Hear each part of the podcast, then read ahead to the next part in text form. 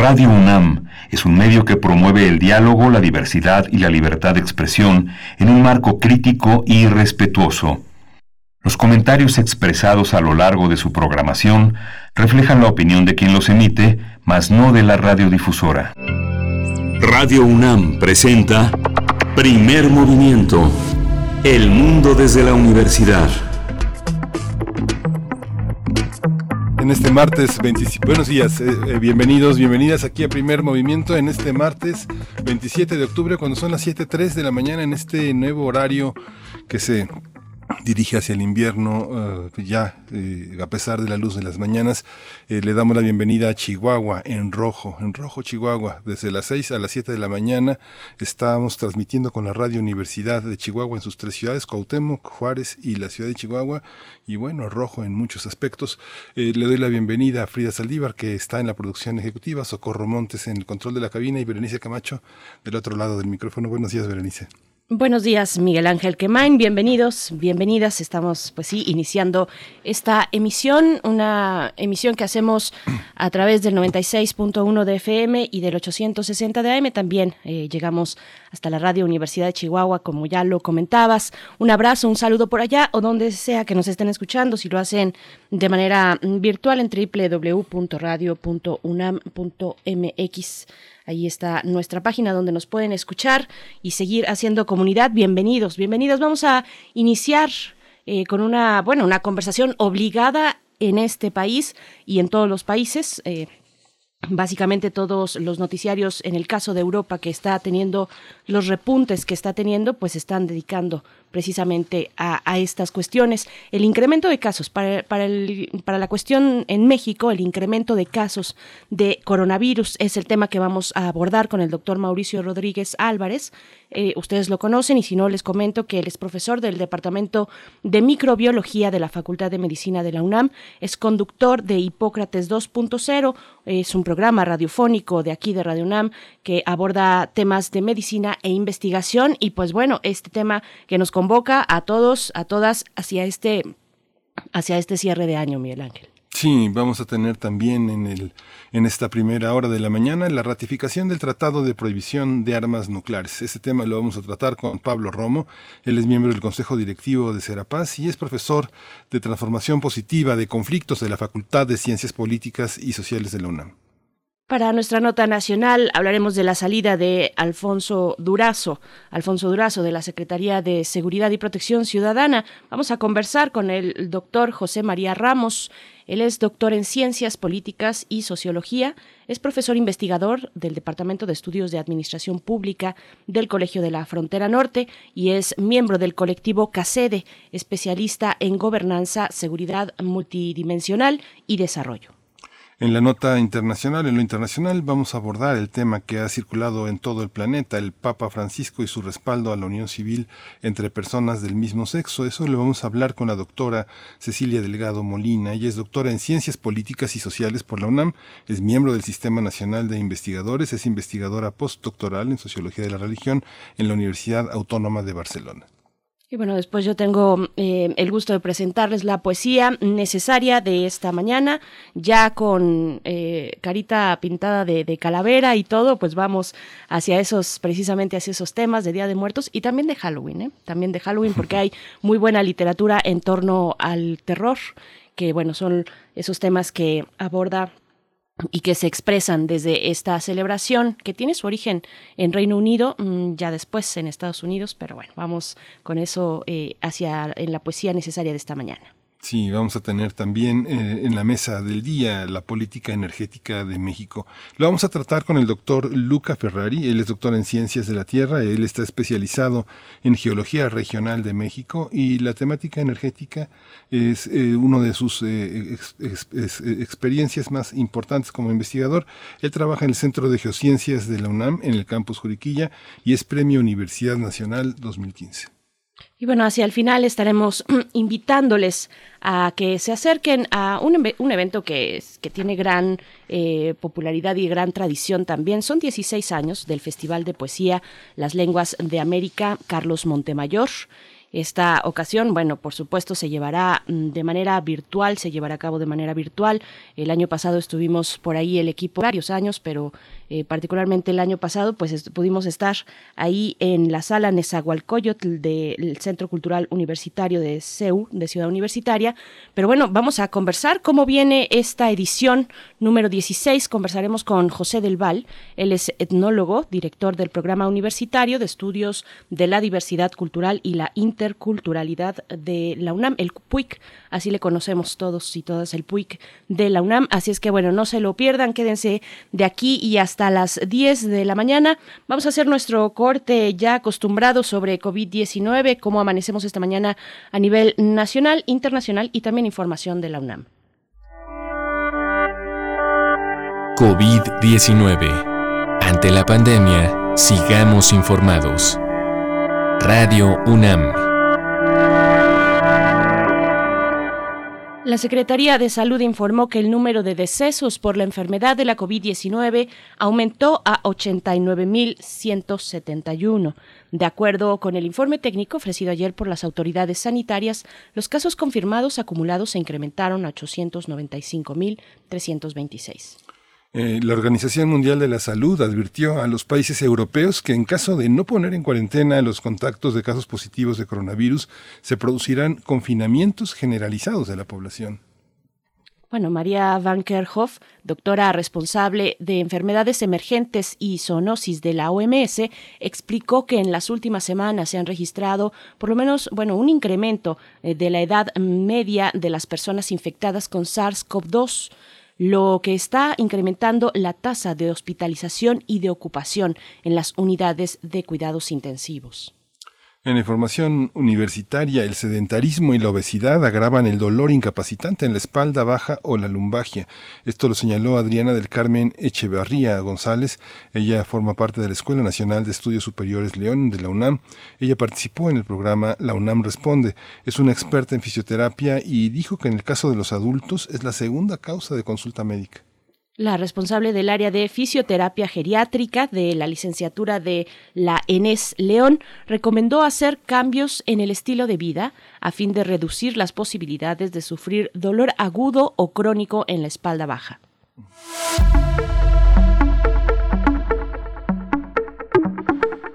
En, las recomendaciones culturales, hoy tenemos en la sala 10 del Museo Universitario de Arte Contemporáneo, el MUAC, se presenta hasta el lunes 16 de noviembre la exposición virtual Mesoamérica el efecto huracán. Es una exposición del artista visual Edgardo Aragón. Es una mirada sobre el conflicto energético en Cachimbo, un pueblo indígena aguave ubicado en el extremo sur de Oaxaca, en los límites con Chiapas, que cada año es castigado por los efectos de huracanes. Irónicamente, a pocos kilómetros se han instalado parques de energía eólica que abastecen al centro de Oaxaca. Bueno, pues no se pierdan esta presentación, esta exposición virtual Mesoamérica, el efecto huracán en la sala 10 del Museo Universitario. Es una sala digital y la encuentran así, eh, yendo a la página del MUAC, muac.unam.mx, diagonal sala 10, diagonal sala 10 Edgardo Aragón. Así es que bueno, está hecha la invitación para esta mañana para que cuando tengamos un momento podamos acercarnos a estas propuestas culturales. Vamos a ir con música, pero antes les recordamos que tenemos ya, eh, bueno, la recepción de las calaveritas, las calaveritas literarias para este año que nos pueden enviar ya sea a nuestras redes sociales, arroba PMovimiento eh, en Twitter o Primer Movimiento en Facebook en nuestro correo electrónico también, primer movimiento unam arroba gmail.com. Ya nos han llegado algunas, sí, nos dicen por acá precisamente.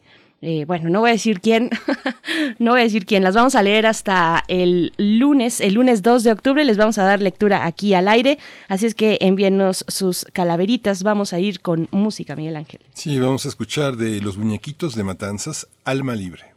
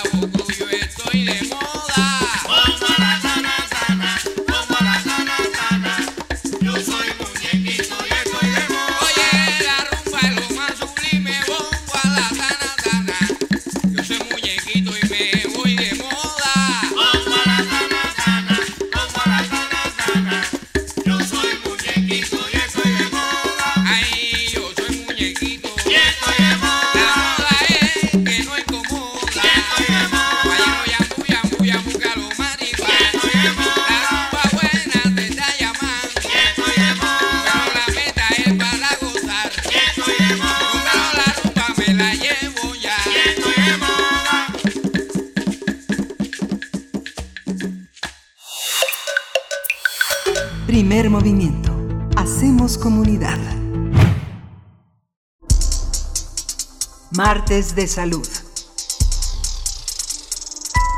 México está a punto de llegar a los 900.000 casos acumulados de coronavirus y supera las 89.000 defunciones. De acuerdo con las autoridades de la Secretaría de Salud, desde que inició la pandemia en México, más de 2 millones de personas han sido estudiadas. Además, el índice de positividad se mantiene en 42%. Para el cierre de la semana, el incremento en el número de contagios llegó a ser del 10%, mientras que la epidemia activa llegó al 5%, es decir, más de 51 mil personas registraron síntomas de COVID-19 en los últimos 14 días. La Ciudad de México es la entidad con mayor número de casos activos, seguida de Nuevo León, Guanajuato, Estado de México, Jalisco, Coahuila, Querétaro, Yucatán, Durango y se integra Zacatecas como las entidades con más de mil casos activos y que en su conjunto concentran el 68% de los casos activos del país. De acuerdo con el informe técnico, las 10 entidades que han registrado el mayor número de defunciones son la Ciudad de México, el Estado de México, Veracruz, Puebla, Jalisco, Baja California, Nuevo León, Sinaloa, Guanajuato y Sonora tendremos eh, justamente eh, las entidades con mayor riesgo de cambiar a semáforo rojo. En este momento son Coahuila, Durango y Nuevo León. Para la semana que va del lunes pasado, de octubre el 26 al domingo primero de noviembre, Chihuahua regresó al color rojo, mientras que la Ciudad de México permanece en color naranja con alerta. Vamos a conversar sobre la evolución de la pandemia en México y el incremento de los casos. Este día nos acompaña a través de la línea de primer movimiento el doctor Mauricio Rodríguez Álvarez. Él es profesor del Departamento de Microbiología de la Facultad de Medicina de la UNAM. Es conductor del programa radiofónico Hipócrates 2.0 que se transmite aquí en Radio UNAM. Es un programa sobre medicina e investigación. Y bueno, como siempre, un gusto hablar contigo, querido doctor Mauricio Rodríguez. Ojalá fuera en otro contexto, pero aquí estamos y seguimos aquí con esta posibilidad de repunte, bueno, este repunte y esta posibilidad de regresar a este semáforo rojo en varios estados. ¿Cómo estás esta mañana? Hola, Bere. Buenos días, Miguel Ángel. ¿Cómo están? Saludos también a los amigos del auditorio. Gracias, Mauricio. Eh, ¿Cómo distinguir el repunte en México del repunte en Europa, sobre todo en el tema de las medidas y las causas que ha causado en ese continente y entre nosotros este incremento de casos? ¿Cómo explicarlo, Mauricio? Sí, pues mira, creo que lo primero hay que eh, volver a ver la epidemia mexicana. Es una epidemia como dijimos desde los primeros meses, ¿no? Desde el, dijimos va a ser una, una epidemia heterogénea en, el país. Cuando vemos el mapa del, de México, vemos que hay unos estados muy afectados y hay unos estados poco afectados, ¿no? Igual dentro de los mismos estados hay unos municipios muy afectados y otros poco afectados. Entonces, eso, primero eso complica la comunicación de riesgos, porque si ahorita tú les dices en Campeche que eh, pues, o sea, en Campeche están en verde desde hace ya varias semanas y en Chihuahua acaban de regresar a rojo y entonces como que tienes que tener dos discursos completamente diferentes, ¿no? En, un lado y en el otro. Y eso pues, nos obliga a ver la epidemia más con una mirada local que como si fuera una sola epidemia nacional. Entonces, eh, ahí estamos viendo pues que ocho estados están volviendo a tener actividad y 20 estados están bajando, que es, es un dato muy importante, ¿no? Y cuando menos cuatro están estabilizados. El, el asunto es, como lo decía Miguel Ángel en lo que en los datos que presentó ahorita, pues es el, la proporción de lo que hay ahí en cada uno de estos sitios que son los más afectados y simplemente en el Estado de México y la Ciudad de México está prácticamente el 30% de la epidemia del país. Entonces eso sí, no, nos obliga a verla, ¿no? Por supuesto, nos obliga a verla y, y parece esto ya una, una crónica, la crónica de un repunte anunciado, ¿no? Eh, querido Mauricio, ya pues sabíamos un poco que, que, era la posibilidad, ¿no? Cuéntanos. Sí, mira, creo que el, hay, hay dos escenarios que son muy diferentes y que nos ayudan a, entender lo que está pasando en México.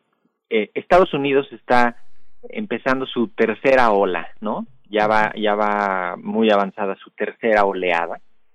Eh, muy, muy grave porque ha sido olas en diferentes sitios, no han sido rebrotes, solo en uno o dos sitios, pero en términos generales, primera ola en unos lugares, segunda ola en otros lugares, tercera ola en otros lugares, y eso parece que no se les acaba. Están previendo eh, una ocupación hospitalaria como a nivel nacional, igual de dramática que lo que tuvieron en Nueva York ah, durante el mes de abril, más o menos, ¿no? Entre marzo y abril.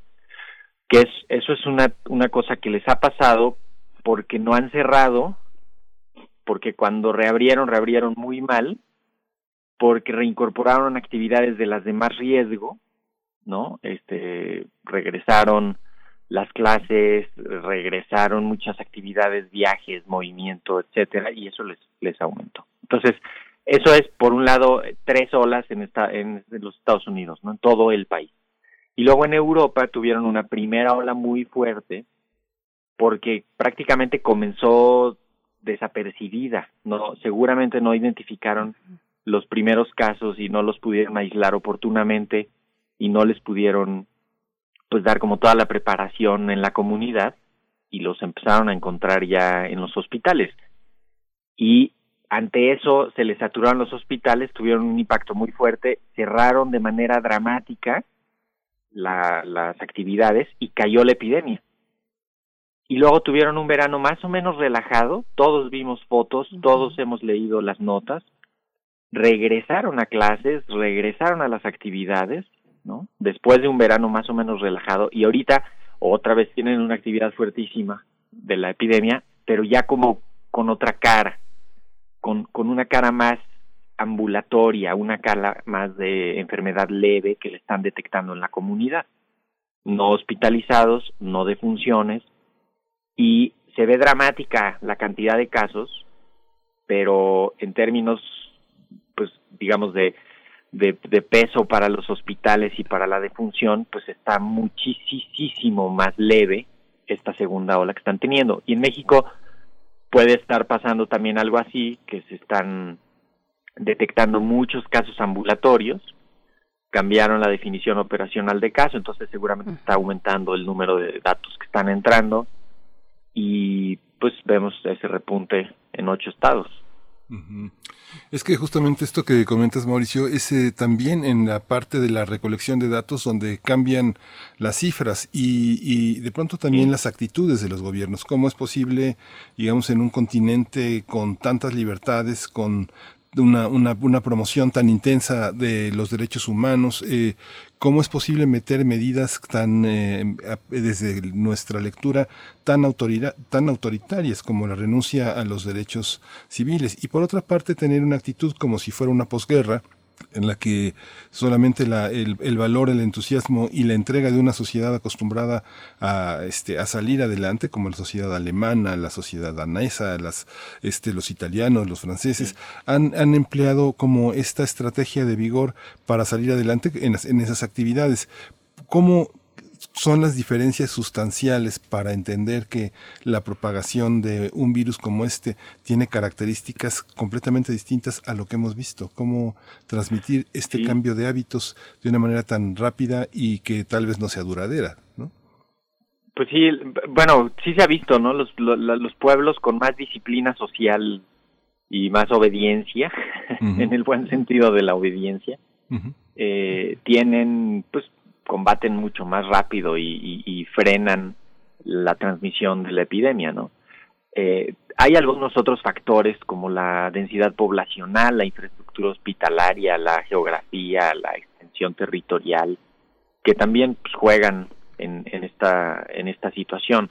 Eh, en Europa lo que están viendo es, pues justamente, eh, en algunos lados reabrieron mucho, y pues empiezan a tener estos eh, eh, el repunte fuertísimo, ¿no? Ya España está cerrando hasta pues creo que hasta mayo, ¿no? Dijeron ayer que, que van a estar cerrando prácticamente todo el invierno. También están, yo creo que un poco más preocupados que nosotros por su invierno, porque ellos sí tienen un invierno muy crudo, muy extremo, en prácticamente todo el continente. Entonces eso les, les preocupa más porque en efecto les va a bajar la temperatura durante muchos meses, eso les va a obligar eh, pues lugares cerrados, sitios concurridos, mal ventilados, este pues, que se junte la gente y eso te pues te favorece los contagios de, de coronavirus también. Mm, doctor Mauricio, ¿cómo estás viendo eh, la cuestión de las vacunas? Te lo pregunto así, ¿cómo, cómo estás viendo el panorama? Eh, es una cuestión también que ha estado incluso en los debates, por supuesto, en los debates desde Estados Unidos en medio de esta campaña. Eh, es una cuestión fundamental para darle, para, para ver la luz al final de esta pandemia, sus olas y sus rebrotes. ¿Cómo ves la cuestión para México? Pues mira, a nivel general lo de las vacunas se vio, bueno, hace algunas semanas vimos muy, pues así, muy notablemente la, la participación de los de los actores políticos a cargo de las agendas de las vacunas, ¿no? Y vimos al presidente ruso, al presidente de los Estados Unidos como avanzando sus vacunas y comunicando en esos términos en China también lo, un par de laboratorios estatales y, su propio gobierno está pues moviendo muchísimo la, el, asunto del desarrollo de las vacunas, incluso ya de la producción y aplicación de las de las vacunas. Entonces, ante esa visibilidad y ante ese riesgo de que se suban las agendas políticas, los mismos laboratorios y las iniciativas como que dijeron vamos a llevar la agenda científica, vamos a llevar un paso más, más científico y regulatorio de esto. Y al mismo tiempo hemos visto justamente cómo se avanzan los proyectos, los estamos viendo con lupa día con día y nos vamos enterando pues eso, que se cierran, que se pausa uno por un problema, que van a empezar otro, que ya empezaron a arrancar y los mismos productores y los desarrolladores de los proyectos han ido diciendo, yo no voy a tener datos para tal fecha, yo cuando menos en, enero, en diciembre tengo un análisis muy preliminar, este, otros han dicho, yo puedo ir avisando a finales de noviembre con algo de lo que vaya sacando, entonces eso me parece interesante, ¿no? Que se que se ha puesto como el marco normativo en varios países ya y que los mismos productores en, en muchos casos han dicho este como escenarios realistas no tampoco crear falsas falsas expectativas eh, de que las vacunas van a estar mucho antes. De cualquier manera en el segundo debate de los candidatos a la presidencia de Estados Unidos volvimos a oír al presidente Trump diciendo que no no que él ya a finales de noviembre que los militares la van a distribuir y ya como un plan muy prearmado que no se le encuentra como ese componente científico público más transparente de decir esta es la vacuna, así funciona, este y, y le estamos avanzando de tal manera, ¿no? Entonces eso e, e, eso de las agendas creo que es un primer componente eh, importante, ¿no? Que parece que se van desarrollando con, con rigor científico y con un poco más de enfoque hacia eso. Lo otro es el asunto de cuándo van a estar y qué va a haber y para qué va a haber, ¿no? O sea, seguramente habrá a principios del año, entre, el, entre diciembre y enero, una primera disponibilidad de vacunas, de algunas de las vacunas, para uso generalizado, este, perdón, para uso muy restringido, no generalizado, este, en grupos de altísimo riesgo, pienso personal de salud.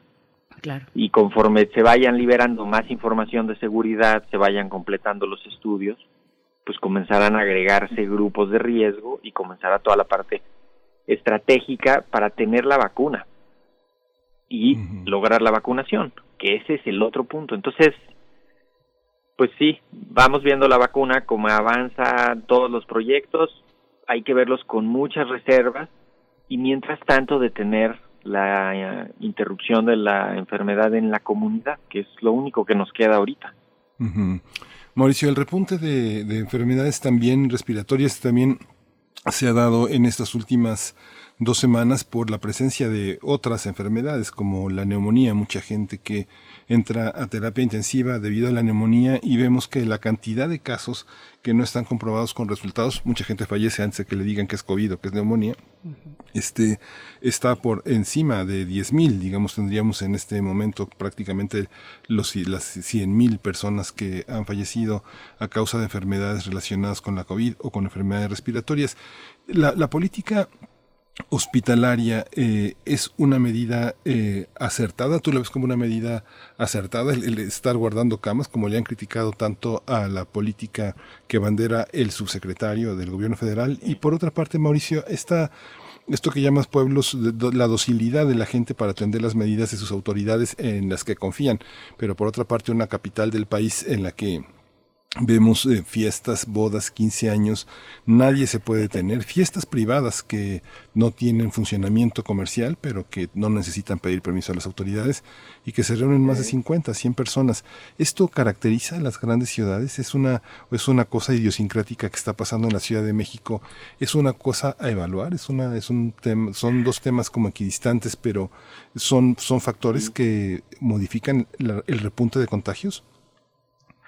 Pues sí, mira, el, lo primero que mencionas, lo de la, preparación hospitalaria y las camas y la disponibilidad de las camas y, estar listos para eso, ante el escenario de Europa, te repito, de la primera ola de Europa y de China, lo que se vio en China también fue dramático, eh, cuando menos en el epicentro de la, de la epidemia en Wuhan, se vio que, que la ocupación hospitalaria iba a ser determinante este, México pasó de tener 3.500 camas de terapia intensiva en febrero a tener pues, alrededor de 15.000 camas ahorita en septiembre, ¿no? Entonces, eso requiere una logística, una inversión y una coordinación, porque cada institución tiene que hacer lo suyo y son siete subsistemas, ¿no? Todos los las instituciones tienen que entrarle a eso. Entonces, por un lado está bien tener esas camas, eh, quizá no ha habido una búsqueda de esos servicios completamente este articulada y bien informada y seguramente a mucha gente no le queda claro que se puede ir, que ahí están esas camas que no cuestan, que no si no tienen no pagan, ¿no? Este, dónde están, etcétera, ¿no?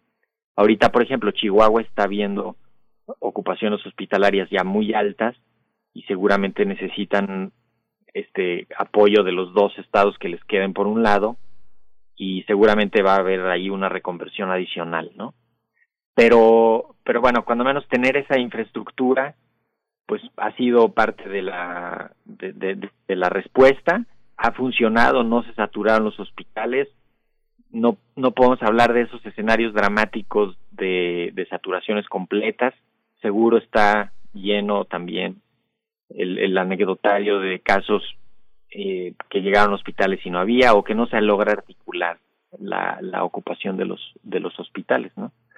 Y por otro lado, el asunto del de la fatiga social, que es un poco hacia lo que va, que dice Miguel Ángel, de, de que eh, parece difícil de creer que en este escenario hay gente que se está reuniendo, hay gente que está haciendo fiestas y hay gente que está entendiendo mal el asunto de las reaperturas, que se necesita un compromiso social absoluto para lo de las reaperturas y no relajar las medidas, ¿no? Esto de las fiestas privadas que pues, se ha visto ya en varias ciudades y se ha visto ya su consecuencia, lo estamos lo estamos viviendo como pues, como uno de los riesgos, pero también las las protestas que ha habido en las calles, ¿no? Eso a veces como que la gente cree que no pasa nada, pero ahí se están produciendo muchos contagios seguramente.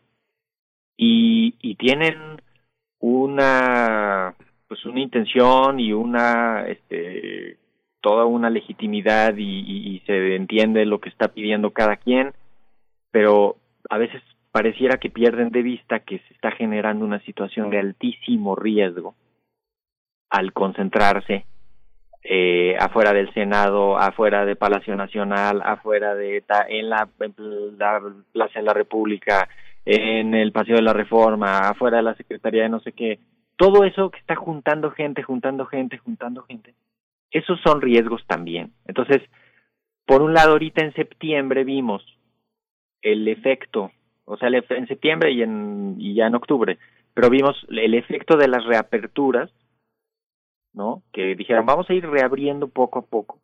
Y ya de pronto en algunas cosas ya parece que ya no hay límites, ¿no? Hay, ves algunos restaurantes y ya, en serio, parece que ya no hay límites ahí. Sí.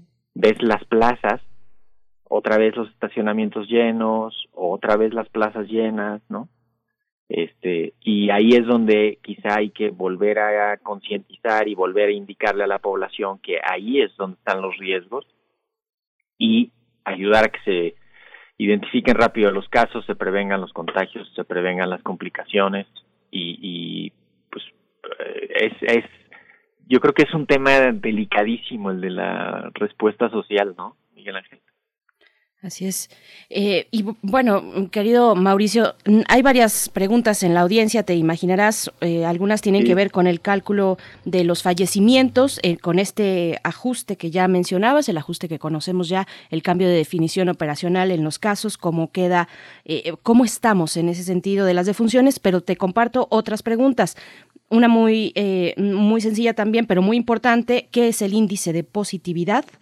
Y por último, también una hacia lo internacional, pensando, nos preguntan por aquí o te preguntan, eh, seguimos eh, sin poder, eh, ¿cómo? Sin poner la vista en África, nos dice por acá Refrancito, ¿qué ocurre? Que ni brote ni rebrote. Bueno, eso por un lado, África, y, y, por otro también China, que por fortuna para ellos, pues parece que viento en popa por el momento, hasta el día de hoy con reapertura de actividades económicas, hasta crecimiento económico están ya reportando, así es que China al parecer va, va muy bien, afortunadamente.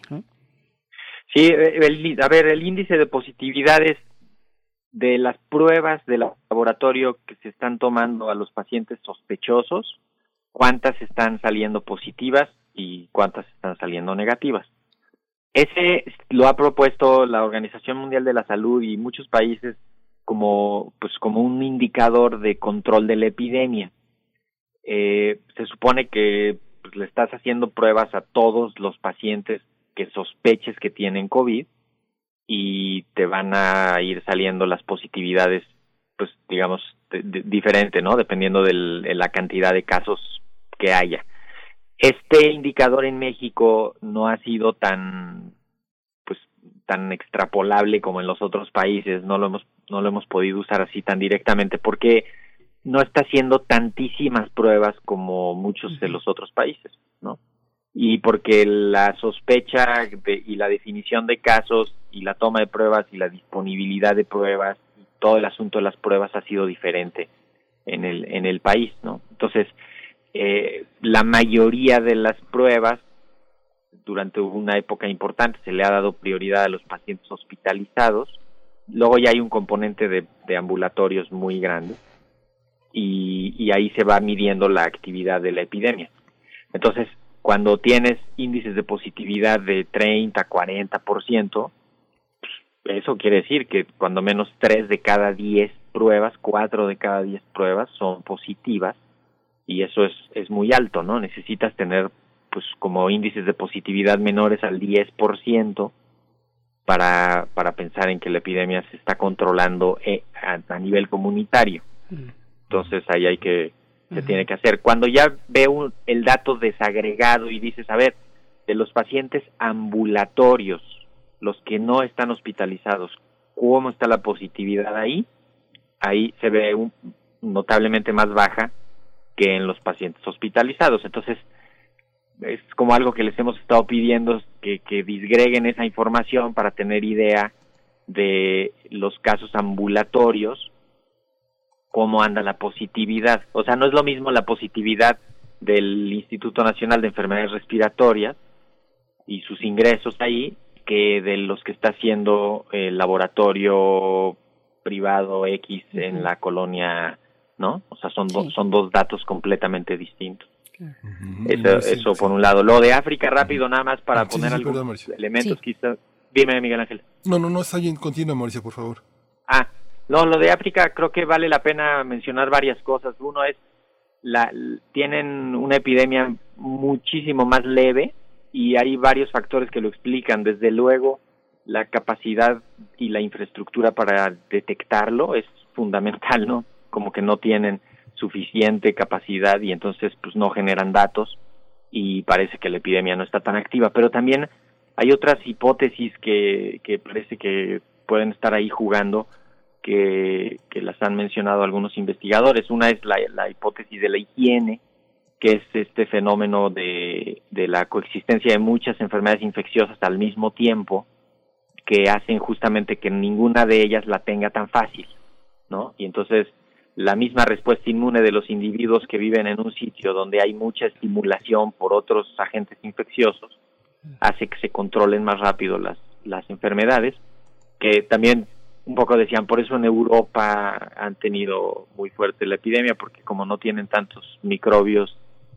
pues se mete este así muchísimo más sencillo, ¿no? Entonces, esa es una de las, de las hipótesis. Ahora, para contrarrestar lo del subregistro, la Organización Mundial de la Salud va a meter como 120 millones de pruebas rápidas en África para medirle la la, la cara, ¿no? Ahí. Y luego el otro es la, la edad promedio en África, eh, pues es la edad menos afectada, ¿no? En general en el mundo. Ya vimos que la edad más afectada es de mayores de 50, mayores de 60 años, y en África ese grupo poblacional es muy bajo en comparación con el otro, ¿no? África es es un continente mucho más joven, la esperanza de vida es distinta y eso tiene también ahí juega. Y lo otro importante, la conectividad, la movilidad y la densidad poblacional. Tienen pocos sitios altamente poblados, que es donde la epidemia agarra más camino, ¿no? Cuando, cuando ves eso. Entonces todos estos factores juegan en África y pues hacen que sea un poquito más difícil su lectura.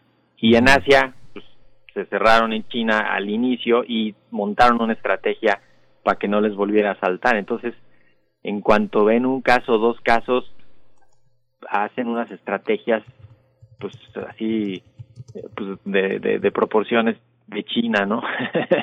de, para controlar y evitar contagios, ¿no? Ya se curaron en salud con el primer brote. Mauricio, ya estamos como a, punto de llegar, pero hay una parte eh, interesante. Fíjate que cuando tú hablas de lo local, el espectro migratorio que hay en la ciudad, las personas jóvenes que están de paso es, altísimo.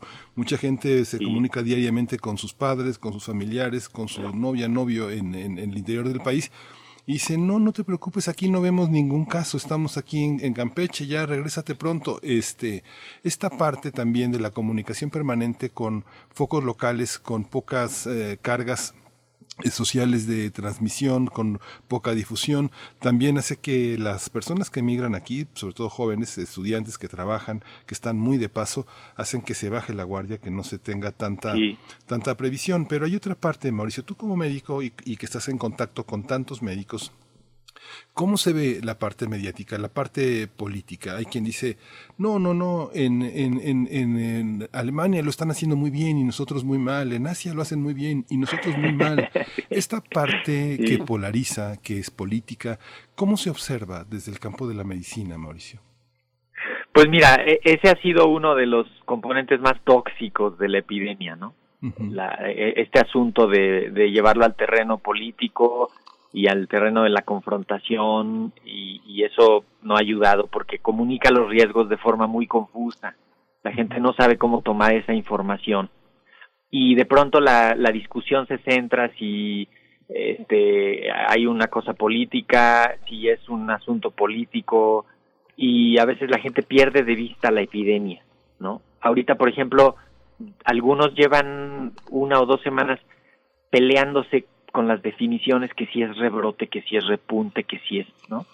Y en vez de estar avisando y en vez de estar diciendo hay que hacer esto, hay que hacer esto, hay que hacer esto, están peleándose que si, no, es que técnicamente no es un repunte porque entonces no vemos, pero entonces los otros dicen, no, espérate, es que sí y tal. Y ahí ya se perdió tres, cuatro, cinco días en los que todos deberían de haber salido. Oigan, estamos viendo un incremento en la actividad aquí y aquí y acá, hay que hacer esto y esto y esto. Ah, no, se ponen a pelearse y esto. Por otro lado, el, el sacarlo del terreno técnico también ha causado mucho daño, porque entonces de pronto todo el mundo dice cómo se tiene que hacer y qué debe de pasar y todo el mundo compara indicadores aislados de otros lados y entonces alguien dice miren miren Taiwán eh fíjense cómo controlaron en Japón ah Nueva Zelanda eh deberíamos de aprender y de y de pronto se confunde la gente y no, como que no queda claro la realidad mexicana, ¿no? El país más obeso, uno de los países más desiguales del mundo, una extensión geográfica increíble, una extensión, una diversidad geográfica, este, una carga de comorbilidades increíble, una densidad poblacional notable en varios sitios, como que muchos otros factores que hacen que sea más, más complicado. Y esto que mencionabas al inicio, Miguel Ángel, de de pronto que, que alguien en Ciudad de México hable con sus parientes en Campeche, hace que la comunicación de riesgos se entienda distinto, ¿no? Porque es, no, acá no, bueno, pues entonces vente, y entonces, o, o los mismos de Ciudad de México ven, ah, pues es que en Morelos está más tranquilo, ah, pues vamos a Morelos, y entonces se llevan la epidemia para allá. ¿no? Y o vamos a Jalisco o a Colima, ahorita a Colima, ves Colima y está súper tranquilo. Entonces, e, esas diferencias hacia el interior del país también generan pues, dificultad, ¿no? Esta idea de 20 estados van para abajo, sí, a ver, espérame, pero 8 van para arriba. Entonces, pues dividan el discurso, concéntrense en los que van para arriba porque pues ahí se puede salir de control, ¿no? Este, la epidemia puede ser muy fuerte y los que están controlados sigan cuidándose, no se confíen, vean lo que está pasando en los de al lado. Pues así, así haremos. Ojalá, ojalá que sí, ojalá que pues eh, llegue esta comunicación bien todo lo que está ocurriendo en torno a las a los rebrotes en distintos estados. Nosotros te escuchamos los martes a las 6 de la tarde en Hipócrates 2.0 aquí en Radio UNAM. Querido doctor Mauricio Rodríguez, muchas gracias por acompañarnos y pues nos escuchamos pronto. Claro que sí. Berenice Miguel Ángel, un abrazo a los amigos del auditorio también. Hoy vamos a tener preguntas y respuestas en Hipócrates 2.0 a las 6 de la tarde en estas mismas frecuencias, así que pues por ahí los esperamos. Muchas gracias. Que tengan buen día. Hasta pronto, Mauricio. Muy buen día. Pues vamos con lo siguiente, vamos a hablar de cultura de paz. Primer movimiento. Hacemos comunidad. Transformación de conflictos. Ya se encuentra Pablo Romo en la línea de primer movimiento. Él es miembro del Consejo Directivo de Serapaz, profesor de Transformación Positiva de Conflictos de la Facultad de Ciencias Políticas y Sociales de la UNAM. La ratificación del Tratado de Prohibición de Armas Nucleares es el tema para esta mañana. Bienvenido, querido Pablo. ¿Cómo estás? Muy buenos días. ¿Qué tal? Muy buenos días, Muy buenos días, Miguel Ángel. Buenos días, Qué gusto escucharles. Igualmente, pues eh, escucharte a ti con estas narrativas en torno, en torno a la paz y en esta ocasión con la prohibición, la ratificación de, del Tratado de Prohibición de Armas Nucleares. Cuéntanos, por favor. siempre hablamos de paz, cómo construir la paz, y en esta ocasión hablaremos de, la eliminación de las armas nucleares. Toda construcción de paz atraviesa necesariamente por bajar las armas es decir, eh, quitar todos los eh, eh, obstáculos que impiden y que generan situaciones de grandes tensiones en los países y en las personas. En esta ocasión tenemos una gran noticia, una muy buena noticia, una importante noticia que pasa desapercibida por otros acontecimientos internacionales, pero que me parece que es importante subrayar. El Tratado sobre la Prohibición de Armas Nucleares ya fue ratificado por 50 países. ¿Qué significa esto? En, en el 2017 se elabora este tratado en Naciones Unidas, en donde 122 países dicen, ah, no, pues está muy bien, está muy interesante, hay que, hay que este, prohibir las armas nucleares.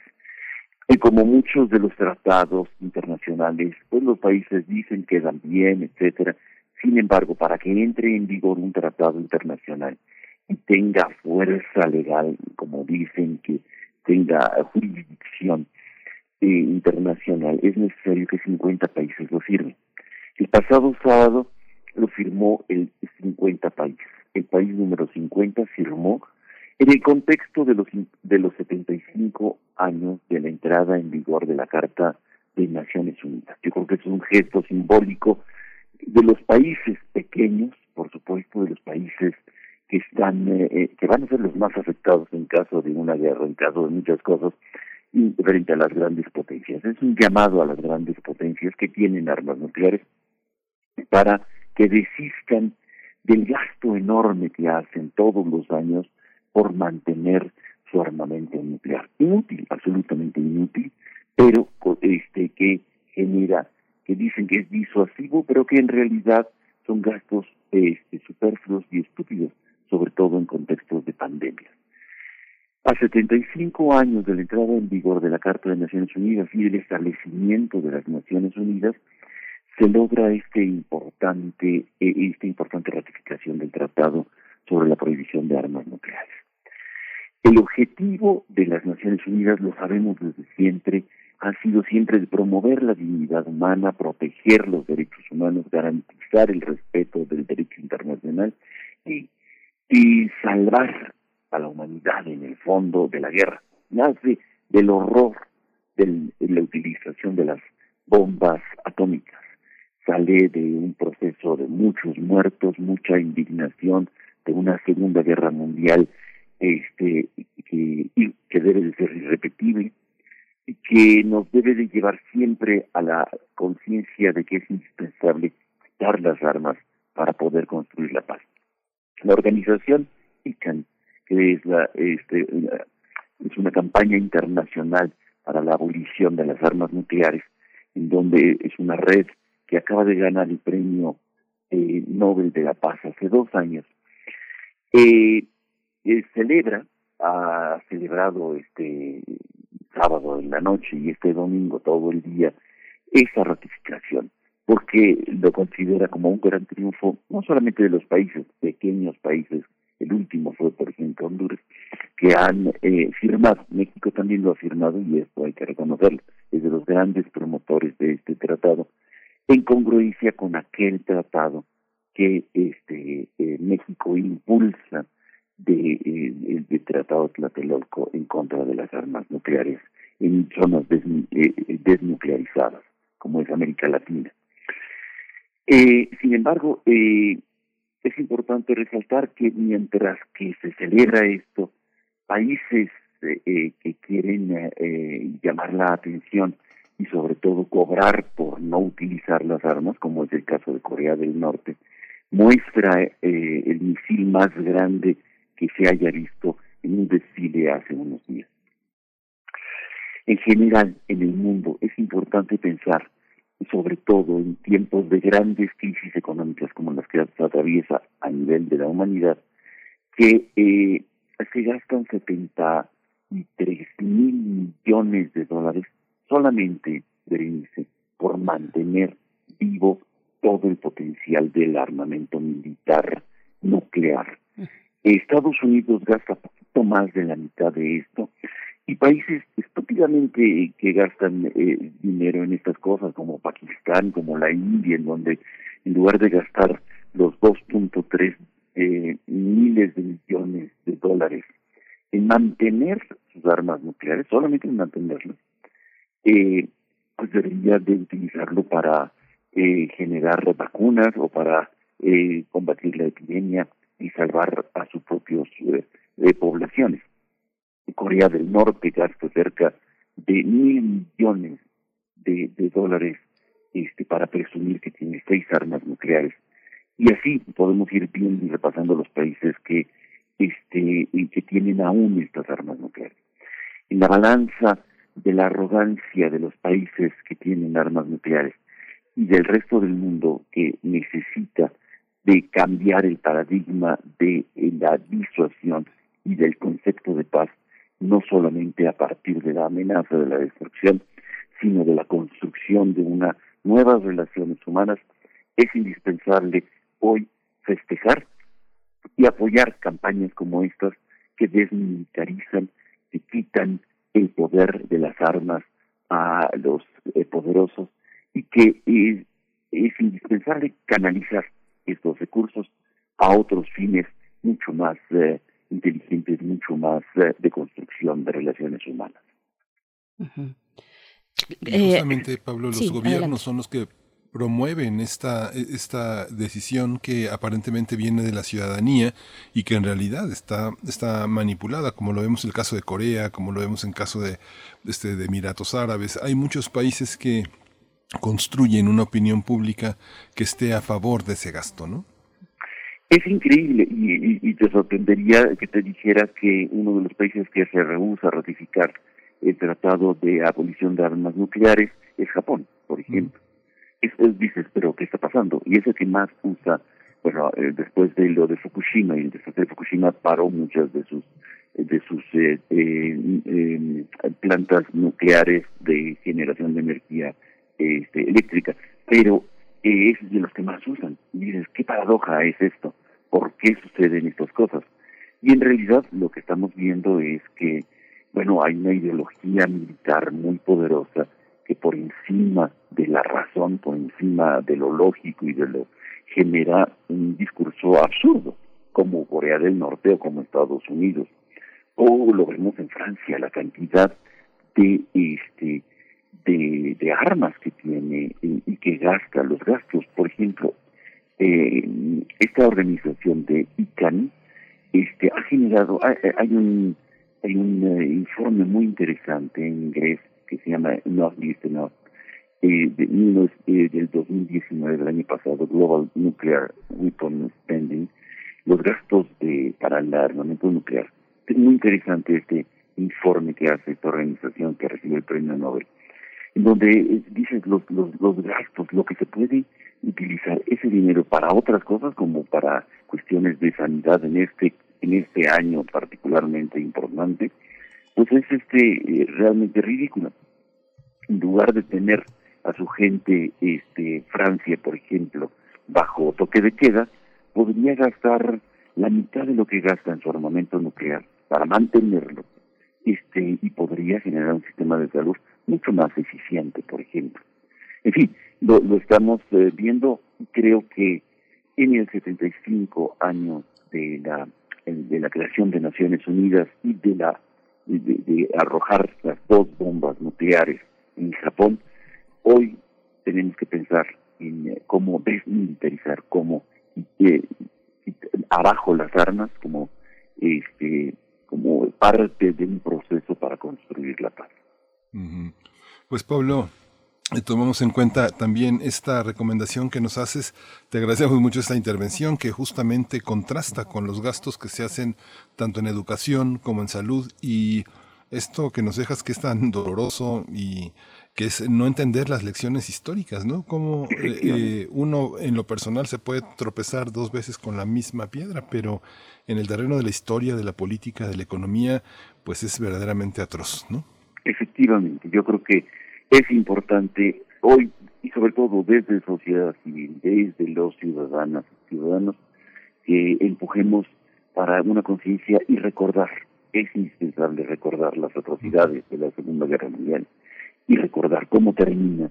A pesar de que ya se habían rendido los japoneses, Estados Unidos utiliza sus bombas para bombardear a un país que ya se había rendido y que no tenía ni un avión más para defenderse. En fin, esta es parte de las paradojas que tenemos y que hay que recordar y que saber que es indispensable no gastar ni un centavo más de nuestros impuestos en armas, sobre todo para hacer guerras estúpidas.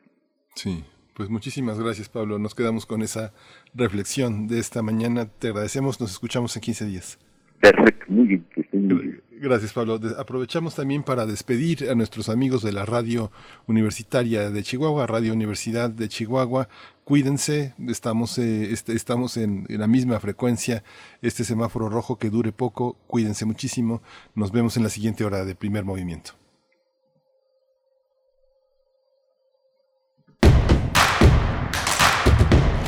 Síguenos en redes sociales. Encuéntranos en Facebook como Primer Movimiento y en Twitter como arroba PMovimiento. Hagamos comunidad.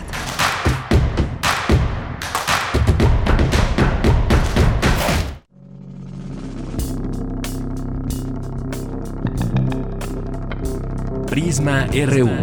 Relatamos al mundo. Un informativo con visión universitaria Noticias, análisis, debate. Prisma RU. Conduce Deyanira Morán. Te invitamos a escucharnos de lunes a viernes, de 1 a 3 de la tarde. 96.1 de FM. Radio UNAM. Experiencia sonora. Habla Alejandro Moreno, presidente nacional del PRI. México es un país extraordinario. Tenemos un potencial enorme para hacer un México grande. Que nadie diga que no es posible. México, hoy más que nunca, tiene que actuar pensando en el mañana. Queremos construir un solo México, donde cada mexicano escriba su propia historia de éxito. A México, nada lo detiene. México eres tú. PRI, el Partido de México.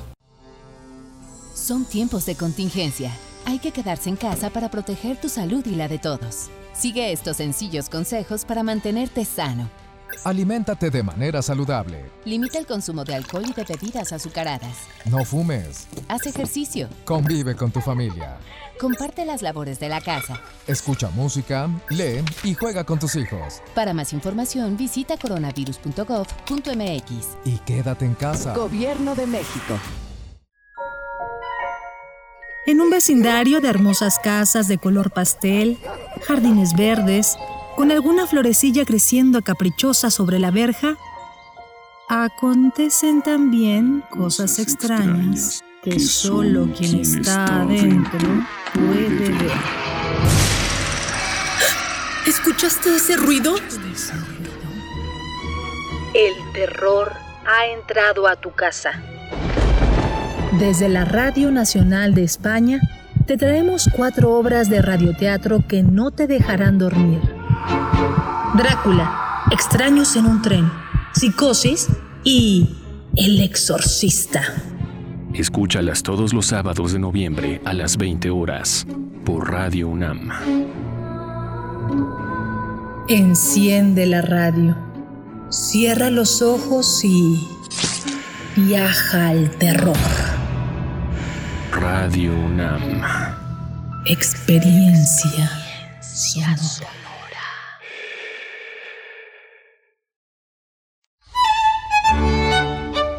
En la imaginación surgen las notas que quedan escritas para siempre en una partitura.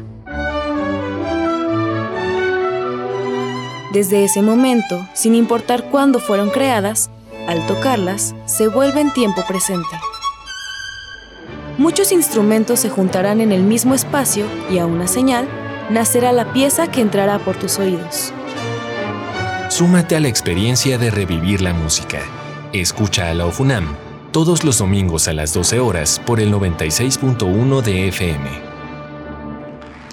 Radio UNAM, Experiencia Sonora. El distanciamiento social y el aislamiento son medidas necesarias para los tiempos que vivimos, y donde el ocio aparece, la cultura llega a sanar. Cultura UNAM pone a tu disposición el programa Cultura UNAM en Casa, una programación variada de actividades a distancia, a las cuales puedes acceder por distintos medios digitales, artes visuales, música, danza, teatro, cine, literatura, cursos, talleres y más. Busca las distintas opciones que hemos preparado para ti en TV UNAM, Radio UNAM y en culturaunam.mx. En redes sociales puedes estar al tanto de las actividades con el hashtag Cultura UNAM en casa.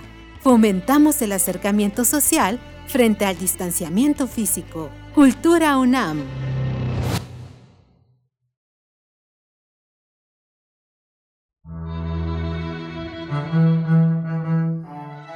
Hechos a mano.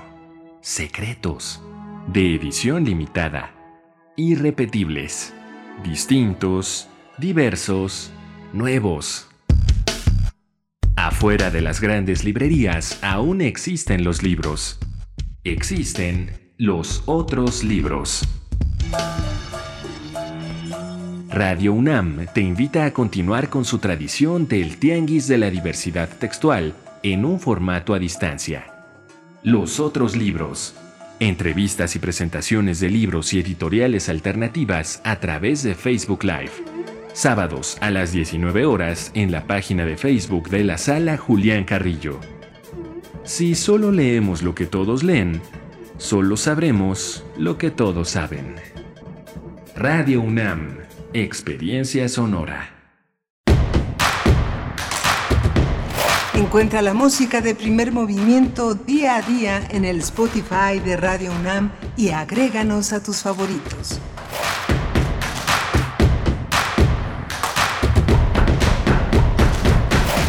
Buenos días, ya estamos de vuelta en primer movimiento. Bienvenidos, bienvenidas a nuestra emisión de hoy, martes 27 de octubre de 2020.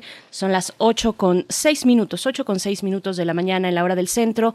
Y saludamos también a la radio Nicolaita. Nos unimos a sus transmisiones a través del 104.3 para llegar a Morelia. Así que, como siempre, como todas las mañanas, un abrazo, un saludo a la Universidad Michoacana de San Nicolás de Hidalgo y a todos los que estén sintonizando a esta hora las radios universitarias. Hacemos comunidad así entre radios universitarias y públicas. Saludo a mi compañero Miguel Ángel Quemain, que está del otro lado del micrófono. Buenos días, Miguel Ángel.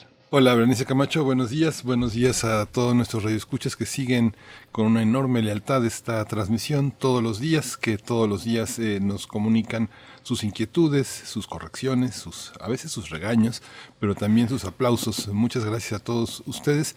Le damos también esta esta, esta bienvenida a todos los que se han sumado a las calaveritas que formarán parte de nuestra celebración, de nuestra conmemoración del Día de Muertos, nuestro gran altar radiofónico que levantaremos aquí, gracias a ustedes aquí en Radio UNAM, en primer movimiento. Así que no se queden atrás, mándenos, mándenos sus imaginaciones, sus certezas, sus ideas, sus buenos deseos, eh, su diálogo con los muertos, que son los muertos los que hablan a través de nosotros en muchos momentos de la vida. Estos ejercicios de calaveritas literarias a veces son hasta catárticos. Así es que, bueno, no se pierdan la oportunidad de enviarnos su entrega, su calaverita, y nosotros le daremos lectura el próximo lunes 2 de noviembre. Pues ya nos acercamos aceleradamente a esta celebración, a esta festividad tan arraigada en México, también eh, la de Halloween que, que tiene a través de la cultura de Estados Unidos y del comercio también de Estados Unidos pues tiene también un, impacto muy fuerte en, en, muchos países, no solamente en Estados Unidos o en México, que también por obviedad lo tenemos por esta cercanía. Pero bueno, ahí está la invitación para que nos envíen sus calaveritas literarias. Primer movimiento UNAM arroba gmail.com es el correo electrónico donde podemos recibirlas y también en nuestras redes sociales que ustedes ya conocen, arroba PMovimiento en Twitter, Primer Movimiento UNAM en Facebook. Y nos vamos a ir, bueno, durante esta hora vamos a estar conversando en unos momentos más eh, para nuestra nota nacional con el doctor José María Ramos.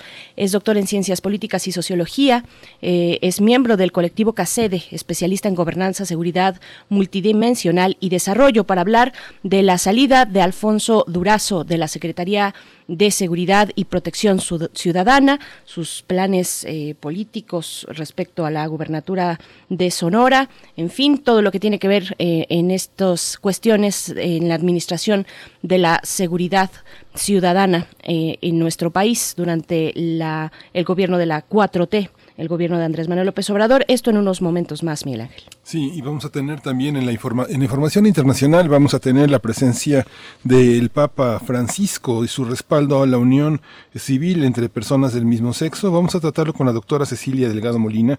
Ella es directora en Ciencias Políticas y Sociales de la UNAM, miembro del Sistema Nacional de Investigadores investigadora postdoctoral en Sociología de la Religión en la Universidad Autónoma de Barcelona. Vamos a, tratar de entender en la historia de los papas cómo se inscribe esta, esta declaración de un papa que tiene como fondo de, en, en su mente la lengua española y Latinoamérica. Por supuesto, pues bueno, quédense aquí, vamos a ir con música, vamos a hacer un corte musical, esto está a cargo del grupo folclórico de Garífuna, Canto Dugú es la canción.